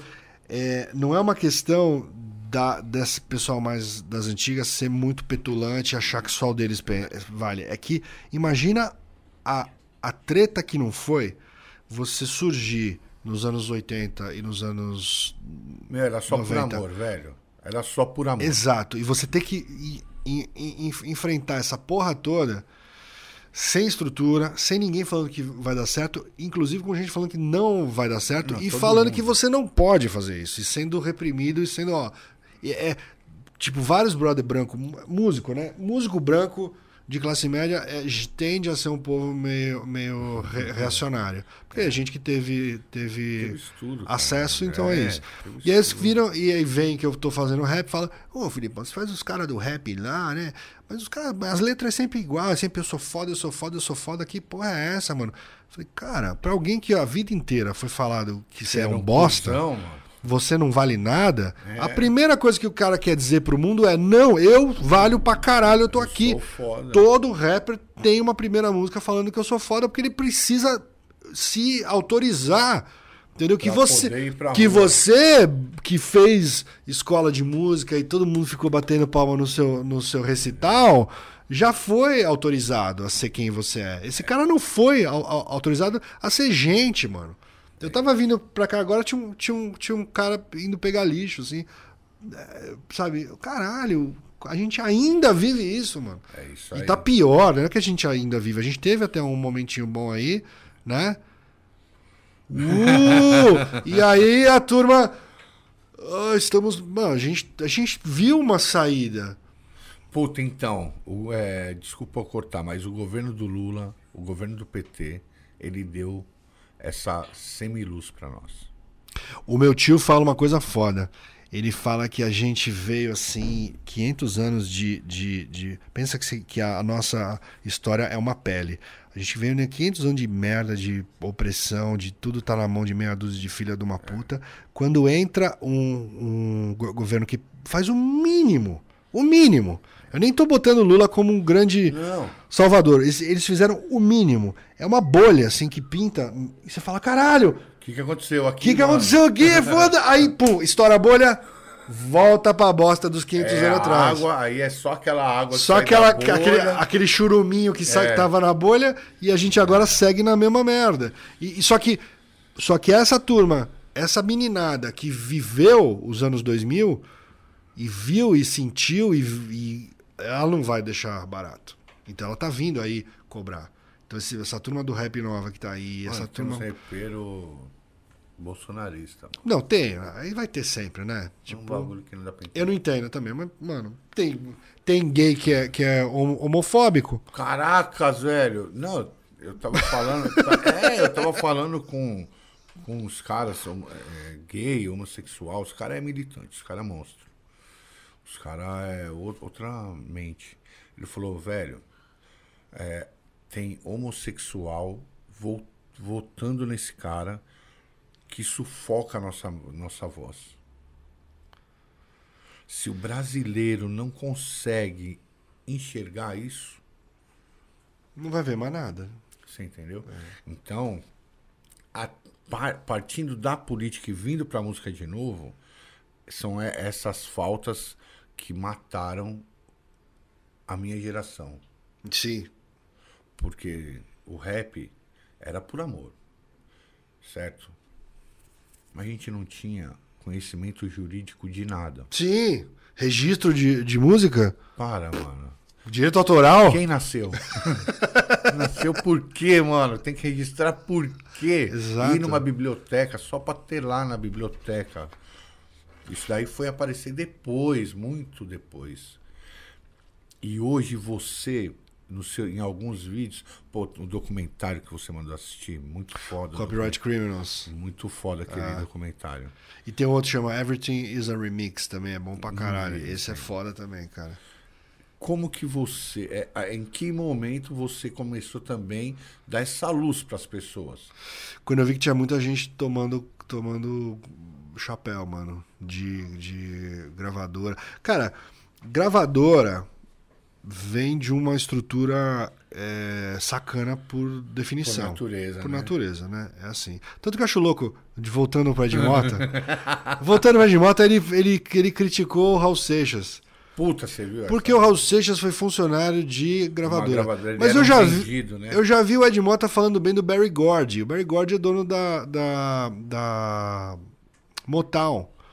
Por quê? Porque Motown, porra, mostrou pra gente um monte de gente foda, Jackson, É, Jackson é a 5, principal, né? é, é, Steve Wonder, pô, legal. Então, pô, Motown é, é foda mesmo. O Barry Gordy, que é o dono, é um dos caras mais predatórios e sacanas do mercado musical. E por que, que o Ed Mota fala mal de um funcionário de uma gravadora e fala que o Barry Gordy, ok, o cara, meu, botou na bunda de todo mundo, mas Steve, Steve Wonder, Michael Jackson, todo mundo. todo mundo. Sacaneou everybody. E aí, tudo bem, porque o cara é da Motown. Tipo, Qual que é a, a, a falta de, de, de coerência? né? É, Senso. não, não é, é, Senso ju- jurídico. né, é uma coisa. Uma, uma, é uma crítica que não tem nem, nenhum fundamento. Se, a- ah, o, o Raul Seixas foi funcionário da gravadora tal e botou na bunda de fulano ou sacaneou no contrato de ciclano. Não, o cara tava precisando pagar as contas dele, tinha um trabalho numa gravadora, eu ia, eu ia também, mano. Tô indo, mano. Tô indo, preciso tô pagar indo. minhas contas preciso, pra trampar com música, melhor do que trampar num banco, né? Provavelmente. Porra, pra ele ainda, né? Mas eu, eu comecei a ver muita gente que. Eu mesmo tomei no, no, no- no cu com, com, com Você tem gravadora. Um, eu você tinha, tem um sistema de música sem copyright, né? Sim, mas eu, eu, tinha, eu tinha uma banda e a gente assinou com aquela Abril Music. Porra, sei. E aí a, gente, a banda deu uma. Enfim, desenrolou-se que eles falaram: a gente não vai mais lançar esse disco. Quer dizer, lançou o disco e o disco não deu certo. E aí chegava pra mim cobrança todo mês em casa que a gente devia pra Abril Music porque eles deram, deram advance. advance. E ninguém conta aqui que é o. Hoje em dia todo mundo já, já sabe, mas até essa época ninguém falava o que, que era um advance. O advance é um dinheiro que a gravadora te dá, que é seu. E eles queriam ser de volta. Então, e eles, na verdade, se- como eles me deram essa grana e, a- e o disco não fez, não, não pagou essa grana, eles estavam pedindo de volta. No final, a- abriu o music faliu, que a porra não deu certo, e, e dane-se, nunca, essa grana ficou aí. Mas essa é a coisa muito louca, os caras tinham, não, assinei com a gravadora tal, recebi 300 pau. Falei, não, então, você, os 300 pau, você, na verdade, você fez um meio que um empréstimo É, pra gravadora. eles só tão... Vocês até- então, assim, é meio isso. Tem uma parada que rola, mano, que eu acho que é bizarra. Que é assim. Essas. eh, Não todas, mas essas. Quase todas agregadoras que são esses caras que você contrata pra colocar sua música no Spotify. Ah. Você fala, ah, eu vou entrar aqui no CD Baby, sei lá, uma porra CD dessa lá. Baby, é, tem a- Vou entrar com a minha música aqui, papapá, papapá, e vai subir e vai estar disponível. Na hora que você tá registrando tudo lá, ele pede o ISRC. Isso. Se você não tem o ISRC, eles falam: ah, a gente te ajuda aqui, vem cá, vem no meu colinho que eu ajudo você, eu sou seu amiguinho, eu vou te dar um SRC aqui de graça. Não, o cara vira produtor fonográfico da sua, do, seu fonograma. É 30 ou é 40%? É 42, é uma coisa assim, eu não lembro agora, é 40 e tantos por cento. Automaticamente, no momento que você, que você clica aquele OK, Acabou. você acabou de dar 40 e tantos por cento do seu fonograma para alguém que não fez porra nenhuma pelo fonograma. não fez porra nenhuma, não. Pra um cara que você nunca olhou na cara Na dele. cara dele. E essa. Nem pra ele te enganar no olho. Exato. E aí o que, que rola? São, sei lá, que seja mil artistas que fazem isso e que não, não faturam quase nada com streaming, mas os mil, vê, entendeu? Vai dar um Porra, dinheiro pros. velho, E aí você entende que grande parte do modelo desses caras é baseado nesse golpe. É um golpe isso aí. Exatamente. É uma sacanagem. Não é que assim, você precisa de um ISRC e a gente aconselha você a ser dono da sua master. Porque, mano, um bom mercado independente é esse. Você é dono das suas masters, você faz o que você quiser. Não, eles dão um cambalzinho ali. Então, eu tô falando isso agora, vocês provavelmente vão, vão recortar isso e vão botar num coisa. Os caras vão, vão ligar pra mim e falar, porra, Felipão, você me fode. De sim." novo. Você me fode assim, mas, mano, vai tomar no teu É cu, verdade. brother. E pra você conseguir gerar um ISRC, É mó boi. é só você se associar a uma das, das so- sociedades arrecadadoras. Eles te dão acesso a um portal que funciona. Que antigamente era uma merda, era um programa de PC bosta, chama, chamada Sirsk. Hoje em dia é um portalzinho, meu, no, você abre no Google lá, digita seus bagulho. regi- Eu fiz uma, uma música ontem, cara. Foi tipo 40 segundos pra eu gerar um. Tum, tum, gerei, pum, pum, já coloquei e foi. Eu fiz um. Eu, eu de vez em quando arrisco fazer uns beats. Muito de vez em quando. E eu fiz um e liguei pro, pro camarada meu, Marcão, do DMN. Eu falei, porra, Marcão, gera aí pra mim, meu. O SRC que é só pra mim subir mesmo, que eu quero ver como que é. Ele falou, ah, tudo bem, mano, mas 40 é meu, você sabe, né? Pô, eu falei, caraca, que amigo que é você? Ele falou, Não, não, é o sistema. É o sistema. Na hora que eu gerar pra você, você já perde 40. Exato. E o TikTok tem esse sistema aí. De você pôr sua música lá e eles te pagam. E aí eu achei esse lance aí. Se você não tem SRC, nós Sim. geramos um pra você de graça. Eu falei, não, mano, peraí. Ou seja, mano. nós geramos pra você em troca de virar o produtor fonográfico de do seu fonograma. Escreve. por dois anos, velho. Ou- Você é obrigado a ficar. É um ou dois anos você é obrigado a ficar. Então, assim, cara, essa, essa transparência eu sinto falta, cara. De- e não é só nesse caso. Isso aqui é um exemplo que eu tá fresco, mas assim, no mercado, me parece que é um, esse me parece é um eufemismo para eu tenho certeza que esse sistema foi criado para ser confuso. O sistema de, de é, royalties, arrecadação. Você pega, você recebe aquele troço do ECAD. Que, que, que caralho que tá escrito Eu ali, ia cara? perguntar isso pra você. Você consegue entender até que parte? Hum, Eu sei isso, não. Eu, eu consigo entender quanto dinheiro entrou, quantos por, cento é meu e onde que foi usado. E tem algumas siglas que eu sei, tipo background, instrumental. Eu- então eu sei assim, o BI, blá. mas, mano, tem umas siglas lá, tem uns negócios lá, e aí eu não sei exatamente. Tem um rateio, não sei das quantas. Aí você fala, rateio do. Caralho. e aí você pergunta para umas pessoas do meio e ninguém sabe, mano. E aí você. Cara, eu me lembro que a gente foi uma vez, a gente tava com uma questão de direito autoral lá na, na nossa, nossa produtora, minha ex-produtora, né? É, vamos falar. que a gente nem falou tá? disso aqui. E aí a gente tava com uma questão de direito autoral e chamamos uma advogada de direito autoral que na época era foda, isso faz uns 10 anos. E colocamos nossa, nossa questão e ela olhou, olhou, olhou falou: ah, eu vou ter que pesquisar. Eu falei, porra, a mina não é a mina do direito autoral, mano, devia saber na ponta da língua, beleza. Nisso a gente, ela demorou e tal, a gente foi falar com outra pessoa. É, não sei. Os malucos não, não, sabia nada. sabia. E não é um problema que os advogados não sabem. O sistema é tão confuso e tão aberto para é, interpretação que ninguém consegue falar. Sim, é assim que é, entendeu? Vira-se à direita e desce. Não, é sempre nebuloso, é sempre confuso, é sempre um negócio esquisito, e sempre alguém tentando dar um, dar um Pelé, entendeu, mano? Aí você fala, ah, velho, dá um chapéuzinho. Aproveitando já, deixa que você falou da, da sua ex-produtora. Sim. Você é um monstro da publicidade, que a gente não falou. Porra. E você, em algum momento, você fez a Loud. Sim. E ela também, agregando outras pessoas, virou a Loud Mais. Exato.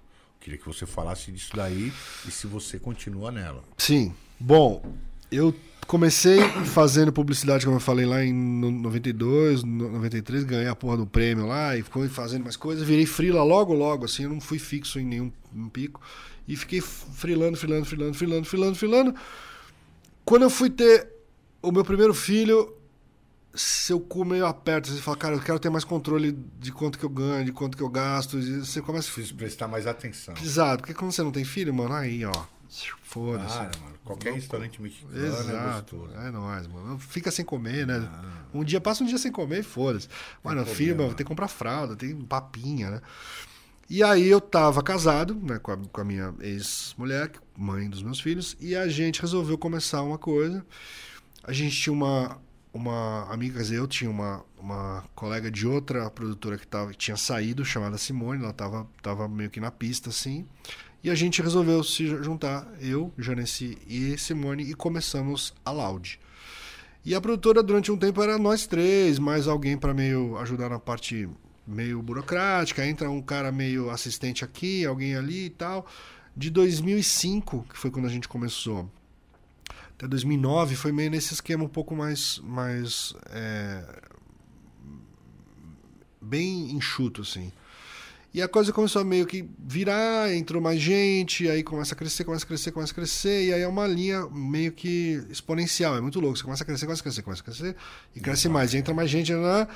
E chegou num ponto em 2020, quando começou a pandemia, a gente estava, eu acho que com 40 pessoas. Porra, que bacana. É uma indústria. É né? isso mesmo. Uma indústria, assim, 40 para 50, um negócio bizarro, assim. E aí o que aconteceu foi que eu, me- eu me separei nesse começo de 2020, a gente continuou sócio, tinha mais sócios, né, como você falou, em 2019 a gente fundiu com os irmãos Garbato, que são dois caras que são que eu já conhecia há muito tempo, brodaços, o Gui e o- Gu. É, a gente já tinha feito coisas juntos, a gente tem uma puta afinidade, assim. E virou Loud Mais.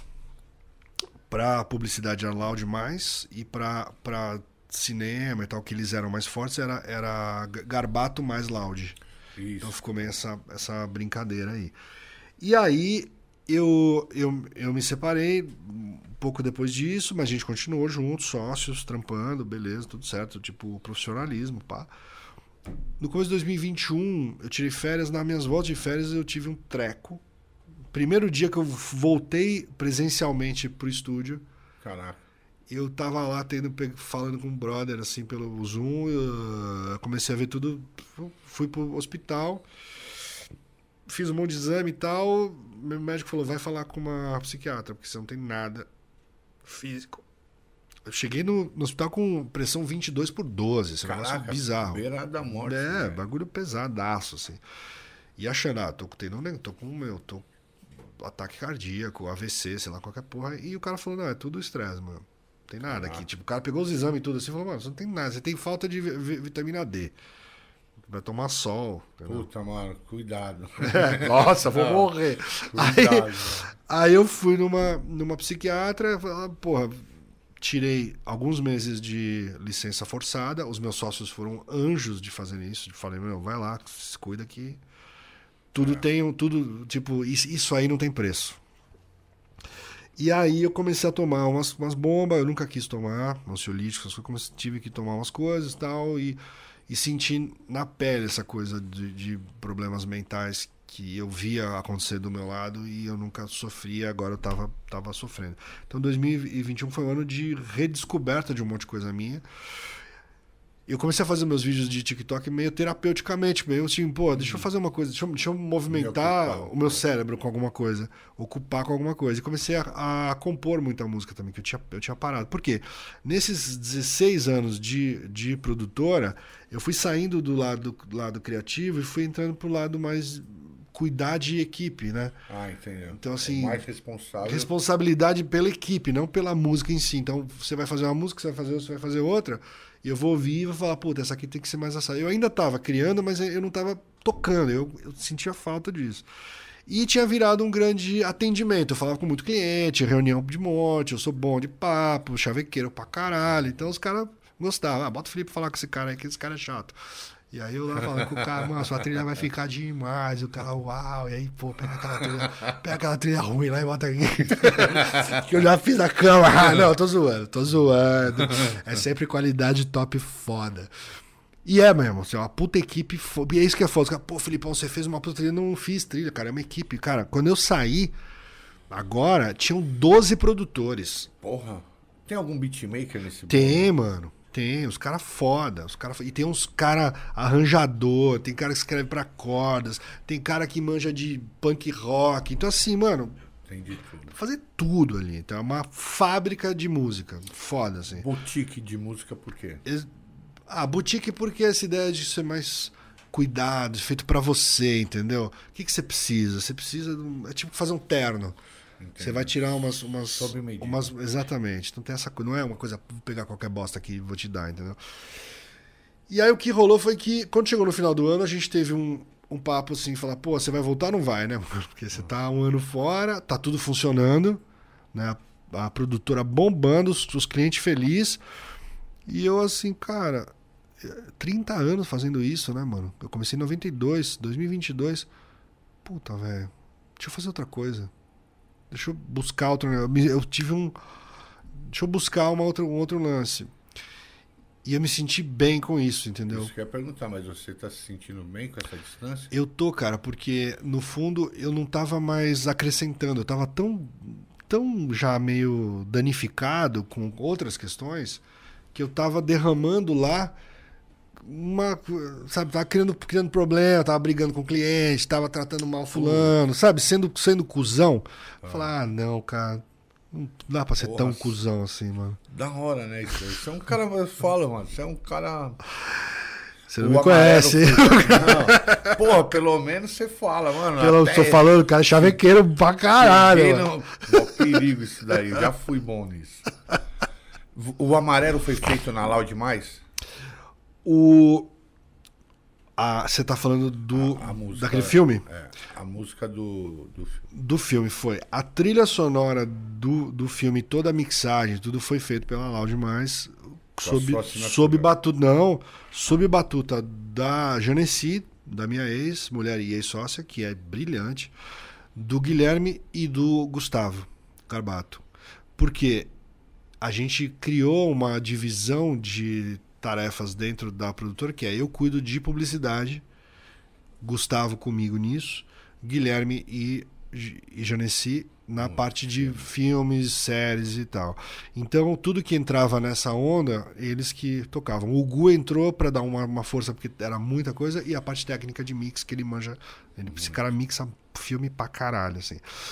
Eu fiz a última música, que é a, a, com, com, com o Gil, que é a que fecha esse filme.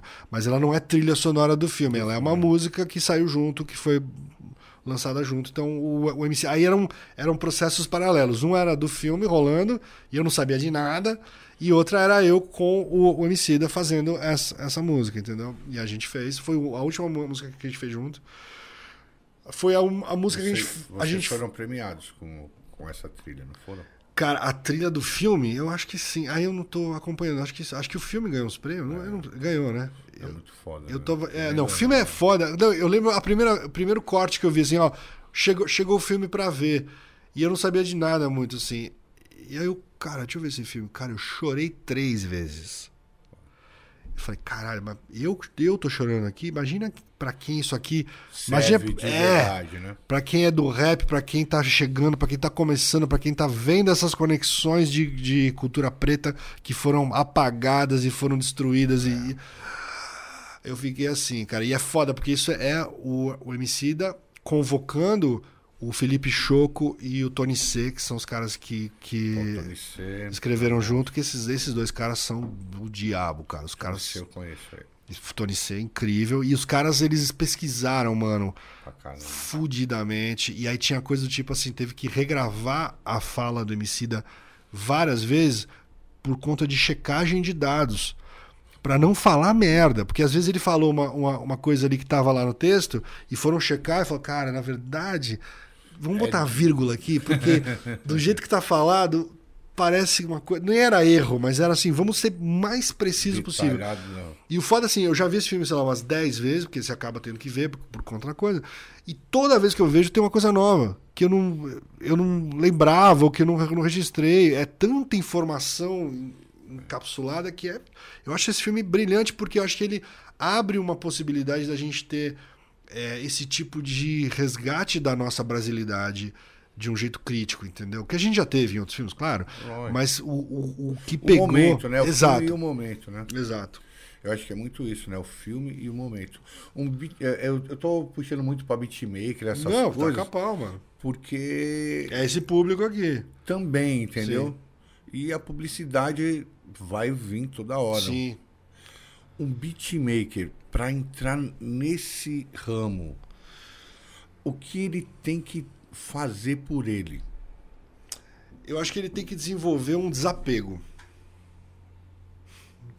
Porque quando você cria qualquer coisa, você, principalmente quem, quem, quem, sei lá, você criou, você criou 10 bits, são 10 filhos. É isso mesmo. Você criou 100 bits, ah, você já não olha aquele filho, né, mano? Você já Você não lembra do nome do primeiro. Exato, entendeu? Então é isso. assim, Primeiro, assim, fazer muita coisa. Segundo, é, é meio isso, né? Eu tenho dois filhos. O primeiro filho, mano, era, mano, mal cuidado. O bicho tossia, você ia ver o que, que é. A segunda, minha, minha filha, ah, né? Isso aí tá tossindo lá, tá sussa, não vai nada. Não, ela nem acordou. Exato. Você vai chegar num ponto que os caras vão falar. Você vai fazer um beat foda pra caralho, lá chegar pros caras assim, os caras vão falar, "Ah, acho que não chegou lá. E aí você tem que ter uma clareza de que eles não estão falando que você não sabe fazer beat, eles não estão falando que o beat tá ruim, eles, não tão- eles só não. Eles estavam com uma expectativa e o que chegou não, não encaixou. Então você tem que ter essa frieza para Isso é difícil às vezes, você desenvolver isso. Porque às vezes você- Porra, você tem que. muito com o ego, né? Exato, você, tem- você vai ter que trabalhar coisas que talvez você nem precise, você nem queira trabalhar, mas enfim, aí você vai ter que sair, fazer uma outra coisa que você sabe que encaixa lá, entendeu? E aí encaixou, sa- satisfazeu e você ficou com um puta beat foda, que eu sei que é porque é foda. E aí você vai criando um banco de beats fudido. beats, é. Então chega uma hora que a gente, porra, tinha um job que entrava assim, a gente fala coisa em inglês, job. É. E aí, porra, tem um beat que a gente fez há dois anos atrás que é foda. E pegava e era foda o beat fudido, assim, pô, vamos botar aqui o cliente ouvir e falar, caralho, do caralho. Então você vê que aquele beat que o outro cliente falou que era uma merda, é porque não tava colado, entendeu? Com o que ele, com o que ele queria. Então eu sinto que assim, existe uma demanda de beatmaker, porque a estética de beatmaker é diferente da estética de um compositor. O jeito de pensar é outro. E ela é. Ela tá, tá na moda. Tá. E vai continuar.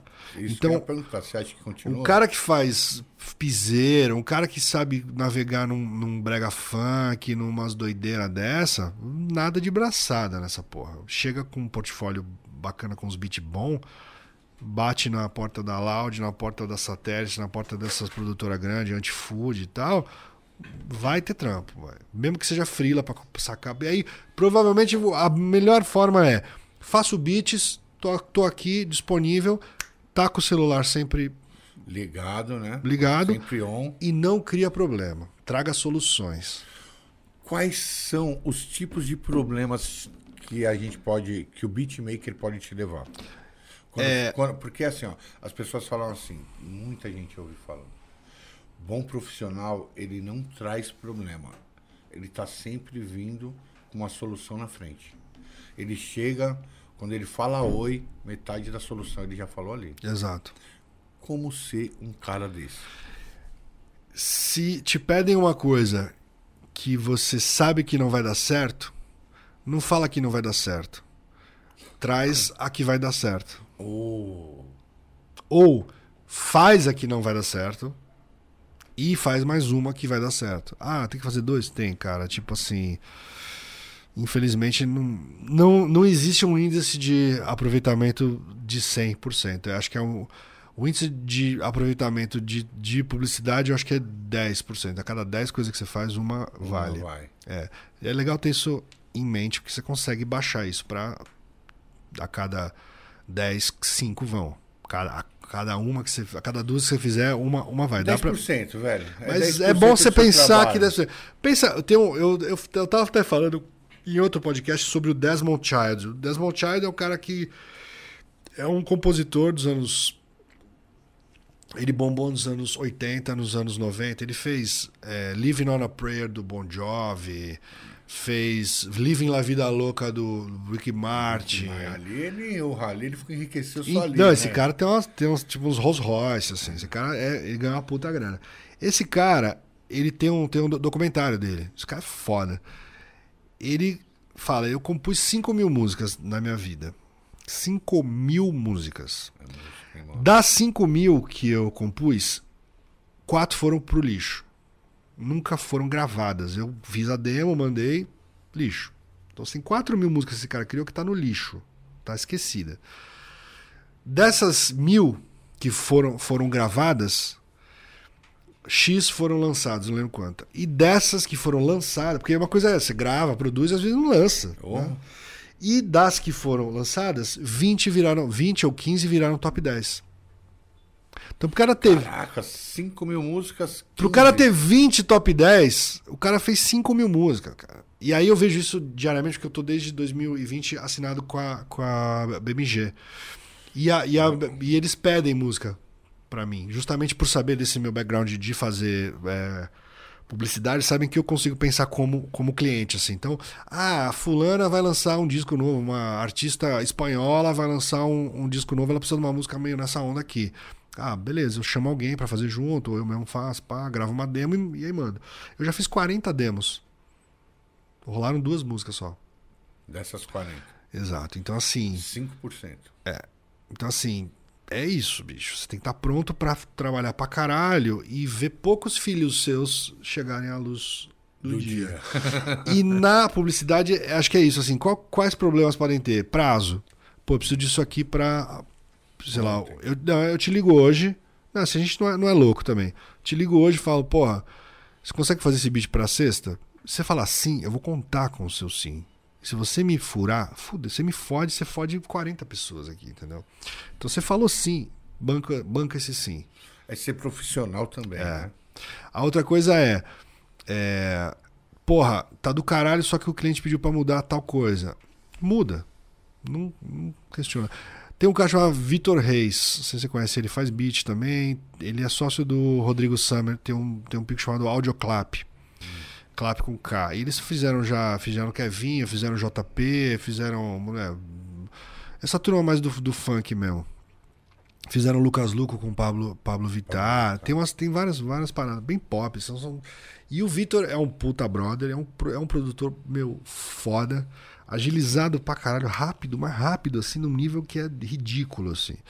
E ele trabalhou na Loud durante uns dois anos, eu acho. Um ano e meio, dois.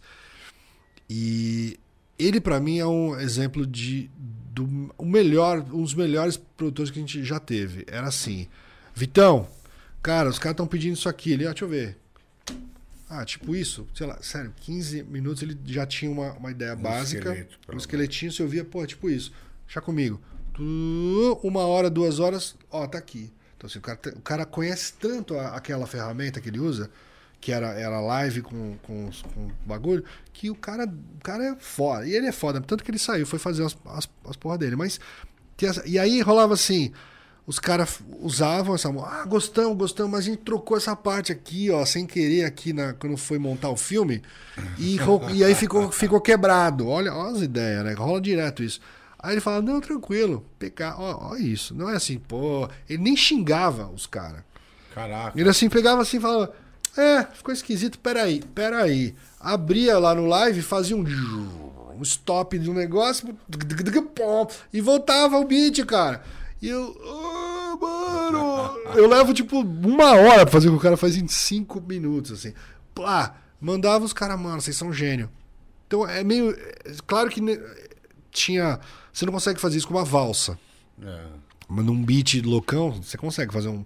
Mas se você tiver disposto a resolver, Até na valsa, velho. você resolve até na valsa. Até na valsa. Você faz uma suspensão, bota um oboé ali, e era. pau, entendeu? Fala, volta, agora volta. Conta Vai. três aí, maestro. E fogo no bruxo. Exato. Dos beatmakers que você teve não teve contato, quais você gostaria de conhecer? Eu, per- eu- por que a pergunta? Vou falar de novo. Pela grandiosidade do seu conhecimento, pelas suas redes sociais, por tantas coisas que você faz, você parece ser uma pessoa quase que inacessível. Que louco isso, né, velho? Você me mandou uma DM, falei, Velho, bora, que dia que é, tamo aqui agora, Vou entendeu? falar a verdade, eu nem acreditei que eu ainda coloquei lá. É sério. Porque eu pensei que era brincadeira, mano. Cara, pode ser, assim, muita gente manda Tô música. falando de verdade. Assim, cara, manda música. Você ouviu? Eu falo, cara, eu não consegui ouvir, não tive tempo. Continua me, me, me, manda um você ouviu. Uma hora eu vou estar sentado na frente do negócio, eu vou ver se eu. Deixa eu ouvir aquela música do cara. Porque realmente eu preciso fazer meus trampos, não vou ficar ouvindo música. O o meu trampo não é ouvir música dos outros. Mas eu vou ouvir. Então é isso, assim, essa inacessibilidade pode vir do, de uma mística também, barba grande, o cara fica falando os bagulho, pô, não vou. Vou falar com o cara, o cara tem 30 anos fazendo essa porra. Mas, mano, Isso eu, assusta, né? eu faço cocô que nem você, quando eu morrer eu vou virar poeira também. Então, velho, na boa, né? Acho que. É que é raro, mano. É, As pessoas, elas. elas. Acho que elas se fecham em algumas coisas pra se sentir um pouco mais confortáveis, sabe? Assim, às vezes. É, para mim não é, não é confortável ser assim. Eu, é um, tem, um, tem um trabalho para eu poder acolher esse, esse pedido. Então, sabe assim, para alguém chegar e falar, pô, você pode vir aqui? Pô, eu posso. Onde é? Pô, é tal, na Zona Norte e tal. Puta, vamos lá, vai, cara. Legal. Eu vejo, tipo, vejo o podcast. Ah, os caras são. Tem cara de ser gente boa. Vamos lá trocar umas, umas ideias. obrigado. Vai ser. Eu já tô me incluindo nesse gente boa, né? Mas é, é isso, assim, você, você, você fala, cara, é, qual que é o. Qual que é o resultado disso aqui hoje, entendeu? É. Tem alguma meia dúzia, não sei quantas pessoas estão aí vendo. Deve ter meia dúzia. Quem tá vendo? Quantas pessoas? É. Eu errei num link ainda, mano. Criei um link e fiz era outro. Era outro. Estão com 10. É. 10, 10 pessoas vendo. Vocês vão recortar, tirar pedaço de- disso aqui, vai começar a rodar. Vai ter uma fala aqui que a gente fez que vai ressoar e vai bombar e vai, vai despertar alguma coisa em alguém que vai querer correr atrás. de- Então, assim, a gente tá, tá semeando, entendeu? Então vamos semear. Você me chamar pra fazer uma, uma sacanagem, uma, porra, vamos socar um fulano? Ah, eu não vou. Puta, nem. Vale a pena socar um fulano? Porque você vai semear o que com isso, entendeu? Ah, não, vamos bater um papo e falar sobre uma parada que a gente curte? Vamos. Vamos, vamos ter é, humildade pra ouvir o outro, É. né? Porque é isso, a gente, todo mundo sabe tudo, né? E é isso. Eu, eu fi- eu fico louco quando as pessoas falam, pô, esse cara sabe tudo. Não, cara, na verdade eu não sei tudo. Eu só pesquisei e trouxe pra vocês. Na verdade é isso, assim, eu não sei de nada. Você é, conhece ou trabalhou com o Dudu Marotti? Conheço e trabalhei. Eu tinha uma banda, essa que assinou com a Zou, com a Zou, chama Zou, com a, com a Abril, chamada Zou. Aí já podem dar um Google aí, galera. E aí, o, a gente assinado com a, com a Abril, e quem tava como diretor artístico tocando era o Brian Butler. E o Brian falou, pô, vou chamar o Dudu pra fazer esse disco aí, que vocês têm toda essa onda meio pop tal. Era um popão, assim. E o Dudu veio, empolgadão, e gostou do som, e a gente se deu super bem e tal. E, e- ah, só que o, o vocalista e ele não se bicaram.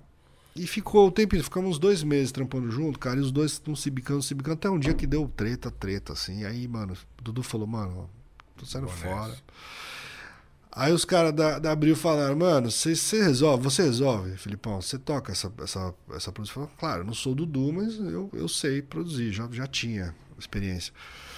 Aí produzimos o disco. No final, o Brian saiu fora e entrou o. Entrou outra pessoa. Não esqueci quem entrou. E aí. Eles tinham uma banda já que estavam trazendo, que era meio a mesma onda, e ficou. Ah, no final, essa banda meio que morreu, assim. Então eu tive essa experiência com o Dudu. Depois, quando ele estava produzindo Patofu, eu tava com o Dino, Dino Vicente e a gente fez uma parte meio de multimídia do disco do, do Botafogo. Então a gente meio conviveu nessa época também. Mas só dessas duas convividas com o Dudu profissionais, eu já aprendi coisa pra caralho, assim. Porque ele, tinha, ele tinha uma coisa. Primeiro que uma coisa metodológica dele fodida. É, detalhes assim que eu via dele fazendo, o jeito dele se portar mesmo como produtor, de, o jeito que ele fala no talkback, o jeito que ele cutuca todo mundo para a coisa funcionar. É isso. Que isso, isso ninguém ensina. Não tem escola que ensina isso. Isso foi foda ver ele lá. E aí o que rolou foi que a minha filha entrou numa, numa escola que a filha dele estava na mesma classe e a gente começou a, a conviver Porra, de cara, novo. que bacana. E isso. é legal porque depois de tantos anos a gente, a gente troca muito, assim, a gente é muito brother. Aliás, o Dudu tá com um curso fudido na Warung School de, de, de, de produção. Disco, assim, é, disco, curso, assim, tem muito curso dos malucos que não fizeram porra nenhuma aí, né? Tem curso de curso, né? Eu te Tem. ensino a montar um curso. Puta, tem Tem mesmo. o isso é, então, o curso do Dudu, Monte pega o cara que já ganhou não sei quantos Grammy, produziu Skank, J Quest, Patofu, Baiana System, Emicida, Lenine, na- cara, Calcanhoto. Adriana Palcanhoto. É Pega um monte de gente fudida que esse cara fez. Esse cara realmente trabalhou, fez publicidade pra caralho, ganhou leão em cane pra caralho também. Esse maluco, com 40 anos de experiência, tá fazendo um curso. Porra, brother. Você vai pagar no curso lá. Ao, te ensino a mixar. Quem, quem esse cara mixou? Você vai ver uns. O cara nem tem o nome de quem ele fez. Esse dia eu vi uma mina de, de marketing de música, assim. Tem um vídeo meu que, que rodou e a mina veio falar: É, tô achando que o que ele fala é meio errado e tal. Beleza, você não precisa É, concordar sua com o que eu falo. cara. Aí eu fui ver, pô, essa mina deve ser foda, cara, pelo, pelo papo dela. E o papo era bom. O que ela fala é bom. Aí eu fui ver o que, que ela já fez. Cara, não sei o que essa mina já fez. Então, assim, difícil você vender, comprar um curso de uma pessoa que não fez aquilo que ela tá, tá vendendo. Eu te ensino a construir uma, uma casa. Quantas casas que eu fiz? Ah, eu Nenhuma. fiz várias de Playmobil, meu. É, eu não fiz nenhuma, brother. Não sei nem, não sei nem como Você começar. vai ter seu curso? Vou. Eu tô. Tem três projetos de curso de pé. Um vai sair até a metade do ano, outro na segundo semestre e outro em 2023. O primeiro é de. Eu vejo isso muito pouco, assim. O som para quem trabalha com, com imagem. Porra, louco. Porque eu, tem muito curso de ensina a tocar piano, que ensina música, que ensina arranjo, que ensina produção, beatmaker e tal, mas não tem um que fala pra você, que faz podcast, ou que faz montagem de vídeo, ou que faz TikTok. A importância do som, importância de música, como editar a música. Ninguém ensina como editar uma música pronta. Fazer música é fácil, você inventa o que você quiser. Agora, pegar uma música pronta e fazer ela ter sentido em 30 segundos, Isso é muito louco, né? é, tem, que, tem que criar uma, uma metodologia. Então, esse vai ser o meu, o meu primeiro curso que já tá. Estamos filmando acho que mês que vem e logo mais sai. Depois tem outro curso do segundo semestre, que eu não posso falar o que, que é, porque tá, é com uma, com uma em- empresa de, de Ah. curso. E aí eu tô montando um que eu não sei exatamente se vai ser um curso inteiro ou se vão ser vários microcursos de, de, de produção musical mesmo, mas focados em, em temas específicos, assim, sabe? Pra não virar também aqueles bagulho de 40 horas que ninguém vê, né? Ninguém faz esses cursos aí. Compra, ela paga a maior grana, não faz, porque aí se frustra, pede dinheiro de volta, aí passou da prazo, aí ó, se fudeu, Acabou. perdeu dinheiro. Que é meio. Às vezes eu sinto que grande parte desses cursos é meio pega-trouxa, assim, né? É, então, é, é, o cara tá dormindo no sofá, entendeu? É, eu, e eu meio que me sinto meio assim, será que eu faço um curso? Porque eu vejo uns cursos que estão disponíveis que falam, mano, não, é, não. Não. Puta, eu prefiro dar uma gugada lá no, no YouTube e dar uma olhada. É, não, isso tem muita coisa foda, cara. Tem muito negócio bom. eu, Por isso- acho, eu acho que lá tem uns caras mais punk. Tipo, não, vamos Porque não tem como mentir, né? verdade, Não tem é. como mentir ali, velho. Porque se ele quiser views, É. ele vai ter que ser bom. Vai ter que fazer real. Ele, vai- é, ele vai ter que fazer aquele bagulho acontecer, É, velho. É. E quando você Tem uns paga cara- um curso, é muito... É, tipo assim, você já entrou, né? Você apagou, agora eu posso te dar qualquer bosta. Aí... Mas no meu caso, assim, cara, perigoso isso. no meu caso, assim, eu já, eu já entrego bastante coisa no meu TikTok. Eu tô, tô contando com isso. Faz no meu TikTok no meu Instagram, já entrego muito. Porra. Imagina se isso estiver concentrado num curso. Então, eu acho que tem um apelo aí, vai. Vai, pra me dar um dinheirinho. pra dar um dinheiro pro, pro titio, pra poder pagar o, o, o, o, o esquinho das crianças. Caramba, mano, eu parei de beber, meu. Manda pra mim um pouquinho. Eu, porra. É, porque é, o, o, o segmento, assim, é, é, é muito foda. Como eu tava te falando, ó, eu conheço que o primeiro estúdio que eu entrei foi do Vander Carneiro, Sim. aqui na Bela Vista até.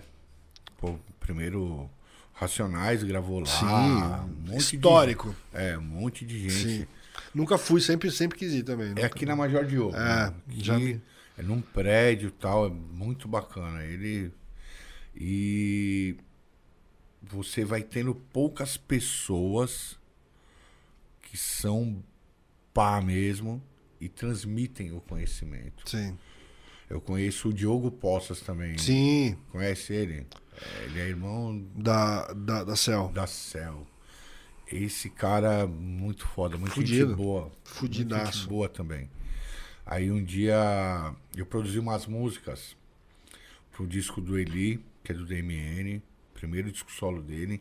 E o Diogo também fez umas músicas e eu fui lá no estúdio dele.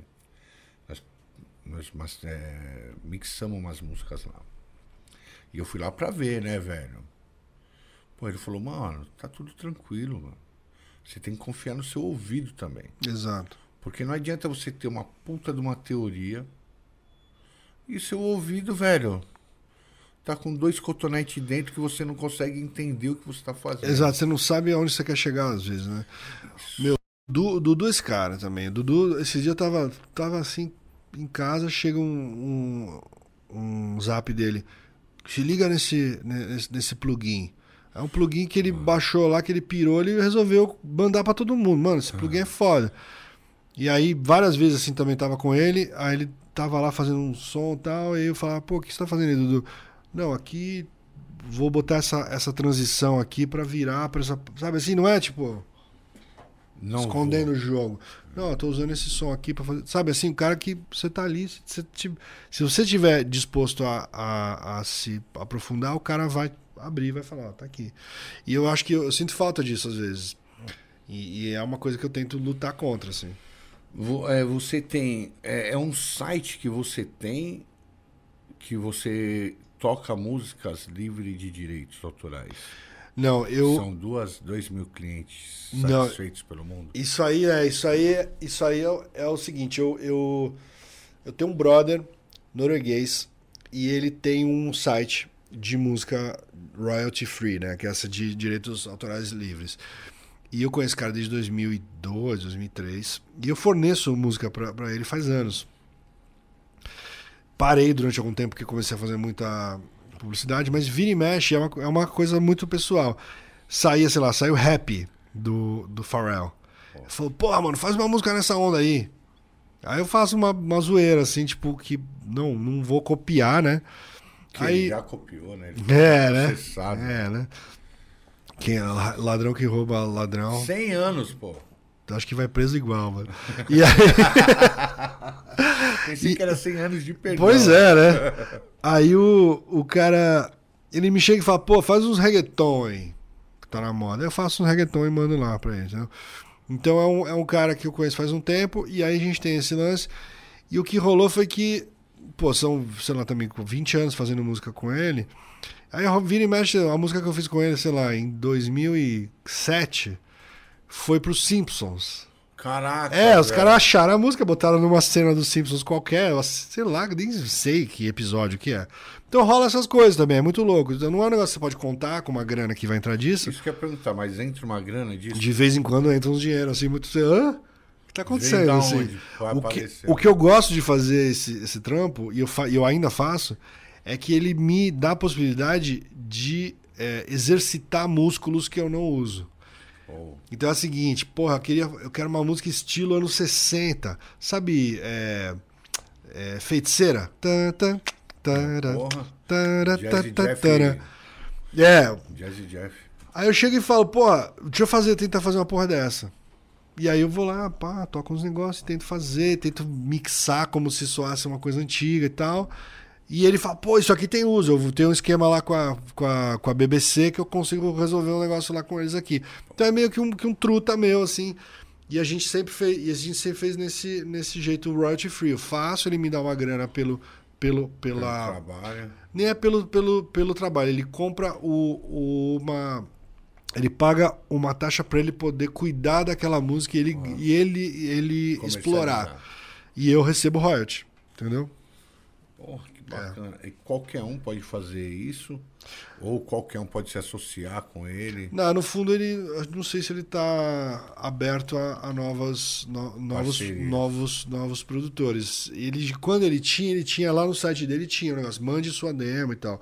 Hoje em dia, como não tem, eu acho que ele, ele fechou numa turma, tipo, deve ter uns 10, uns 10 produtores que ele, que, ele, que ele trampa e são esses aí. E você não faria isso aqui? Cara, tem um cara que chama Julian Ludwig, ele fez um lance aqui que chama Jacarandá, com música pronta e tal. A gente até usou numas, numas propagandas. Eu acho que aqui no Brasil tem uma, uma. Tem duas coisas. Tem um preconceito com música pronta. É. E tem essa coisa da gente estar acostumado a ter alguém servindo a gente sempre. Então você vai pra Bélgica, o cara limpa sua, sua pró- própria, própria privada. Tem gente aqui que nunca limpou uma privada. Não sabe nem, nem, lavou louça. nem lavou louça, nem não sabe, não sabe nem que produto usar para uma privada, Isso mesmo. entendeu? Então a gente vive num mundo onde as pessoas querem que que tudo seja feito sob medida. Do caralho, você tem dinheiro pra pra isso? Pagar. Não, né? Porque a gente também subpaga essas pessoas que limpam nossas É privadas. isso mesmo. Entendeu? É foda. Então eu sinto que tem um pouco desse preconceito de usar uma coisa pronta, você falar, ah, não, mas coisa pronta, eu não, não vou ter flexibilidade para mexer na- no meu projeto, na, na minha campanha. Mas, ah, se eu der qualquer 500 real aí, o cara faz uma trilha inteira para mim, entendeu? E é isso. Tem, e, aí essa, essa, esse suca- sucateamento da arte possibilita ter um monte de gente pe- pedindo qualquer grana para fazer um bagulho que devia custar 10 vezes mais, entendeu? Mas eu tenho visto muita propaganda usando música daquele Artlist. O Artlist tem um outro modelo que eu não sei como funciona, como que isso dá dinheiro para os criadores. Pro, pro Artlist dá dando dinheiro. Que você paga um dinheiro todo mês E pode usar. e pode usar o que você quiser. E tem umas puta música legal. Só que você começa a ver meio, meio repetido, né? Então eu tava no Instagram, veio um comercial de um bagulho de um suplemento e tal. É uma mu- música com, com, com, com saxofone, assim. Um puta bitão de trap com sax. Aí passou uns dois dias, eu vi um anúncio de um bagulho de uma chave que, que dobra. Mesma Mesmo beat, falei, ah, mano, aí não dá, né? Aí eu fui no Artlist, coloquei saxofone, era do, do Artlist. Então, assim, dá pra ver que é meio, é meio limitante também. isso. Você fala, pô, não vou querer usar a mesma música que alguém pode usar, né? Mas esse mercado de música pronta, de production music, que os caras chamam, royalty free, existe há décadas, né? Há muito tempo já. Você, você tem seu home studio ou você tem estúdio fora? Home studio. Eu tô cogitando ir pra um estúdio fora pra ter esse, essa rotina De nova, sair. de sair, de, de não ficar de, de, de cueca o dia inteiro em casa. É foda. Mas, Vicia. cara, é tão bom ter o estúdio em casa, porque, por exemplo, ontem eu tava já pronto pra ir pra cama, assim, chegou um e-mail de um lance, eu precisava ouvir um lance, e aí eu falei, pô, se eu tivesse em casa sem o home studio, eu ia ficar noiadinho, eu, eu ia dormir mal. Aí eu dei play no bagulho, nas minhas cacholas, pá, tá tudo certo, devolvi, ó, tá legal, só troca tal coisa, pum, e fui dormir, pimpão. É, um, é perigoso, né? Tipo, teve um outro dia que eu peguei, acordei. Bom, durante toda, toda a pandemia, quando eu ainda tava na produtora, eu acordava às 7 da manhã, às 7 e meia eu tava na frente da, da tela, eu ia sair 11 horas. Caracas, velho. Era loucura, tipo, dor nas costas. A perna acabou. Né? Chego, pesei 140 aqui, eu ainda tô gordinho, ó, mas tava com 140, mano. Porra, eu fiquei com 105, eu fiquei É. com medo, velho. Não, 140, mano. É, então, imagina com 140 Mano, eu ia correr, mano. É tipo 105 com oito sacos de, de arroz tio João. É isso mesmo. Imagina, cara. Eu só seguro dois, mano. É, então. pendura, pendura oito Ah, sacos de, é. de arroz. Eu, eu acho que a, a pandemia deu uma, uma mudada em tudo, né? Fudeu. É, eu acho que foi ótimo, na verdade, porque abriu várias cabeças também, né? Abriu a gente. um- Criou uma positividade tóxica também, que eu odeio, mano. Uma Odeio. mentira, né, mano? É mó caô, né, mano? Ai, dá, medita que passa. Medita o caralho, mano. Se Porra, não fuder. fuma um baseado, não, e não toma cuidado que você vai ver só. É. Que é complicado. É, eu vou, vou para um, um caminho que várias pessoas pediram para me perguntar. Que eu ia até olhar aqui no caderninho, mas a. Eu ia olhar no caderninho, mas o caderninho, eu, tudo que eu queria perguntar, eu perguntei aqui. Que o- os programas que você usa são free ou você usa programa pago? Eu uso o programa pago. Porque o Moisés, por, por exemplo, que não tem nada a ver com o programa, mas é pago, né? A versão que você É pago. usa. Eu, eu, por eu ter feito aquele vídeo deles, eles me deram uma, Porra. uma licença. Os caras entraram em contato, pô, obrigado, gostei pra cá do vídeo, você quer. Ah, pô, dá aí e tal. E fiz, ficamos, ficamos parceiro nisso. Os programas que eu uso são pagos, alguns plugins não são. Tá errado, precisa pagar. Você acha que precisa? Eu acho que, acho que sim, acho que você tá. Principalmente é, plugin pequeno. Empresa, empresa pequena. Tem uma que eu tenho treta f- fudida, que é Waves. Porra, mas os Por quê? são maravilhosos. São foda. Eu, eu comprei Waves em, sei lá, 20 anos atrás. E não tava claro que você tem que pagar todo ano uma grana extra pra manter, entendeu? E isso eu fiquei muito puto com isso, É cara. tipo, você paga mil mais 100 por ano. Exato. E não era mil, era uma grana, cara. Na época tava dólar tava bom, é, foi 5 mil dólares, cara. Caracas! E o dólar tava um e pouco, eu paguei seis pau, entendeu? Mas era assim, os plugins mais foda do mundo. mais É, foda. do caralho, eu adoro, o Waves é foda. Eu mas eu acho que é. Eu, eu, eu prefiro o que tem no, no, no Splice hoje, que é aquele é, alugue pra, pra comprar. Rent to own. Então você vai lá, aluga aquele, aquele plugin. Se você passar de tantos meses usando nesse sistema, ele vira seu. Porque tem alguns plugins que não vale a pena, cara. Você, você compra e, putz, eu usei três vezes. Tem coisa, eu, eu comprei uma, uma library de Contact que chama Solid State, que é só uns timbres de, de teclado bosta, que eu amo, são uns timbres de teclado errado, assim. Cara, eu paguei tipo 50 dólares, eu nunca usei tanto uma porra, cara. Porra. Entendeu? Então você fala, cara, eu paguei, entre aspas, barato e já usei pra caralho. Aí eu comprei na mesma época uma chama Solid State Symphony, que é uma outra também, que é uns timbres locais. Eu usei, sei lá, três vezes na minha vida. Então eu fico meio puto às vezes, falo, pô, gastei esse dinheiro e nunca usei, não dei uso pra isso, entendeu? Então eu acho que esse sistema de você alugar plugin, eu acho bom. Eu acho que é um jeito mais. Agora, na nossa realidade de câmbio, o dólar do jeito que tá, é impossível, né, cara? É, porque é 4 por 1 ainda. É né, impossível? Querendo cara. ou não, é 4 Cinco, por 1. cinco, mano. Abaixou, só se subiu de novo, mas tava 4 e pouco agora. É, Eles, eles contribuíram com 20 centavos, 30 centavos a menos. Tava É. muito na cara, 5,50, 5 reais. Um amigo mesmo prestou até 200 dólares mesmo. é. Ele falou, tá tão moleza que eu tô te mandando 200 dólares. Aí eu fui lá e paguei ele. É, mano, é uma... A gente vive de uma forma que eles sufocam a nossa criatividade. Exato, exato. E é uma, e é, e é uma coisa projetada. É projetado para isso. É projetado para ficar todo mundo na, na escassez do fôlego do próximo mês para poder, ó. Que é aquilo que você falou de ficar preso num, num canto só, porque você não tem pra onde correr, né? Exato. Você. A, a a sua grana. Por isso que beat, até pra ser beatmaker é foda. Que hoje em dia tá muito fácil. Você compra um computador, baixa um programa. Pô, dá pra fazer no, no celular. no celular. mano. o BandLab você faz no celular. É. E a qualidade. Tem um amigo China. Ele loucão, ele é, canta rap e tal. E ele falou pra mim, mano, eu preciso gravar, não sei o que, eu tô gravando no meu celular dessa forma. Eu falei, amigão, tô bem de leve. Se vira aí. Pô, ele agora ele pega, coloca a voz no celular. Aí você vai falar, porra, mas pô, fica melhor que muito aí que eu vi por aí de estúdio. E ele tá fazendo. Então, é, ele é, tá fazendo. Tipo mano. assim, ferramenta. Mano, o, o, que mais importa é o que você vai colocar dentro, dentro do bagulho. Entendeu? Ah, vou usar. Você tem os. Tem, tem uns caras que gostam de meio colecionar plugin, manja. Assim, os cara... Eu já fui desse Não, velho.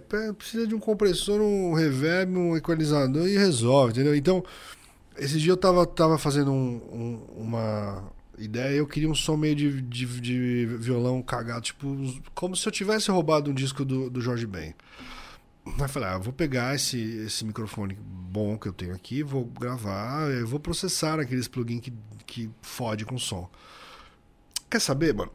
Celular, coloquei em cima de um negócio assim, gravei aqui mesmo, soltei o, o clique aqui, toquei meu violão de qualquer jeito, gravei pelo, pelo microfone do, do celular, importei, coloquei lá no tempo, acabou, mano. Só tava pronto, cagado, entendeu? Do jeito que você queria. É, e às vezes nem é do jeito que você queria, mas é de um jeito que Sim. não é do plugin, que tá todo mundo usando igual, entendeu?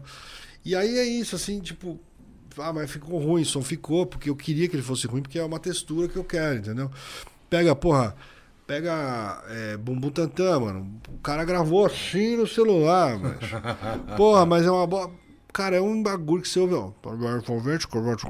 Você já, já virou um estilo, entendeu? É, um estilo dele, né? Você pega o Steve Lacey, que faz uns beats pro, pro Drake, eu acho, ele faz tudo no, no, no GarageBand. No GarageBand? GarageBand no iPhone, tem, mano. Tem um desses moleques aí que fazia tudo no Fruit, meu. É. Tem uma música do Jay-Z que foi feita no Fruit Cara, Loops. tem uns caras que recria beat no Fruit Loops no, no YouTube. Mano, sinistro, assim. Os caras que fazem música eletrônica, eu, eu, sigo vários, que é Fruit Loops. É, Fruit Loops, meu, Fruit Loops é um puta programa do caralho. Ele é confuso, assim. Eu, eu, não, eu, não, eu não entendo ele, então eu não tô afim de entrar nele. Mas é um puta programa fodido, entendeu? Ó, vou até mandar um abraço pro Doença. Doença e o, e o Venom. O Venom trabalha. Ele vai me xingar. O Venom trabalha com o D2. Eu tiro barato da cara dele. Não, o Venom é operador de áudio agora, trabalha com vários caras. Rincon, D2, vixe, vários caras. E o Doença. Doença DJ, produtor. A primeira vez que eu vi o Fruit Loops foi na mão desses caras. Entendi. Era o Fruit Loops 2 ou 3, mano. Sim. E os caras falavam assim, ó, esse programa vai dominar o mundo. Eu falava, mano, eu mexia com o Logic na época. Sim. Que aí me apresentaram o Logic. Eu falava, porra, velho, ó o bumbo aqui, como ele bate, e o mesmo bumbo no Logic. Pois é, tem uma sonoridade. De... Live tem isso também, eu sinto, que tem um lance que você coloca as coisas lá no live e parece que soa mais pop, eu não sei, cara. Um não é verdade, assim, tem, é, é, diferente. E os caras falaram, vai dominar o mundo, mano, isso daqui. E dominou. Por isso que eu até mandei esse abraço pra Sim, eles. Sim, mano. Porque... Eu acho Fruit Loops um puta. Eu, eu não uso porque eu, não, eu, já, eu já tô acostumado com outras coisas. Mas eu acho o Loops fodido. Vejo uns caras usando, tirando um puta som. Para, mano. Eu nunca acreditei nisso. E aí tem um lance que é isso, assim. A, a peça mais importante é a que tá sentada nessa, nessa cadeira aí, entendeu? É. Essa é a pecinha fodida. Esse é o grande programa. Né? Esse é o bagulho, entendeu? É o grande programa. Ah, eu vou usar o Pro Tools. Ah, usa o que você quiser, mano. Só, só Pô, pensa antes de. É, é, é, o que eu falo no meu primeiro episódio do meu, do meu podcast. Todo mundo me pede dica de produção. Ah, como é que eu produzo? Você dar isso daí agora. Produção, produção. Cara, primeiro, que eu sinto muito. Tem muita gente produzindo coisa, mas as, a música em si não tá dizendo nada. As músicas chatas pra caralho, as letras ruins, as melodias erradas e tal. Por que, que você tá fazendo essa canção? E aonde você quer chegar com ela? Porque às vezes eu sinto que as pessoas elas, elas constroem esse, esse castelo de produção em volta de um vácuo, nada, assim, numa música que não diz nada. E chega alguém com uma viola e uma voz e é do caralho, entendeu? Você fala, caralho, olha isso, cara. É, é porque, é, na minha opinião, né? Antigamente, pelo menos era. Era muito mais fácil você fazer uma música, um beat, e você dava na mão do cara e falava, Tó, escreve a letra. Eu acho que quando. Até hoje eu acho isso. Porque quando você consegue fazer isso, o cara que canta consegue pôr a alma na música. Tem um, tem um encaixe da coisa, assim. É, é em tudo. Isso no rap, eu tô falando de rap, mas aí ele consegue encaixar tudo. Levada, a letra, o tema, tudo. E quando você não é bom o suficiente pra pegar uma coisa pronta ali e fazer, é muito mais difícil pra ele. Por isso que eu acho que tem muito mais música assim, que não chega em lugar nenhum, entendeu? Chato e e ela não funciona, né? É, e aí eu, eu sinto que é um pouco isso, assim, tipo, a- produzir é fácil, mano. Fazer, o MC da fa- fazer música é a parte mais fácil. Os porquês das coisas, as pessoas esquecem de perguntar, sabe? Por quê? Os por, porquê é uma, é uma pergunta tão importante o tempo inteiro. É, então, é é que você não tem muito tempo, é muito pouco dinheiro pra ter tempo pra isso também, não é? Pois é, cara. Porra, cara, eu queria. Eu queria encerrar nosso assunto, porque já deu as duas horas. E eu sei que você é uma pessoa ocupadaça. Eu não vou ficar botando pilha, mas eu preciso ir mesmo. Eu sei que você é ocupado. e eu queria que você deixasse um recado pros beatmakers. Pra eles. E um abraço forte, sincero pro seu parça. Porra. É. Beatmakers. O cara vai dar aquela zoom, né? É, eu não vou fazer nada bombástico, não. Cara, eu acho que assim. é, Não deixa ninguém te dizer o como que é- tem que ser feito. Eu tava há um mês, mais ou menos, numa festa de um brother aí e tal, e aí tinha um cara lá que trabalha com, com, com é, roça, fazenda, plantação e tal. E o cara fala, nossa, o negócio que eu gosto quando eu tô na roça é que ninguém fala que é assim. Todo mundo fala, eu faço assim. É, é, uma, é um detalhe, assim, sabe? Uma- Rap é assim. Não. O meu rap eu faço assim. Então só você ter essa atitude. é, eu gosto de fazer música desse jeito. E não que música é- tem que ser feita assim. Certo. Eu acho que isso, isso é um, é, fundamento, é um fundamento para você estar aberto a outras possibilidades que não sejam que você está viciado, que você vai estar viciado alguma hora, todo mundo cria vício. E você tá é, disponível pro outro, assim, para poder colaborar. Porque a coisa que eu mais senti, eu sempre trabalhei sozinho durante muito tempo. Quando eu comecei a colaborar e comecei a, a- a desenvolver é, parcerias, e foi uma coisa muito recente, nossa, a coisa floresce de um jeito tão foda, assim. Então, a troca, ela abre espaço para você ser criticado, ela abre espaço para você se frustrar com uma coisa.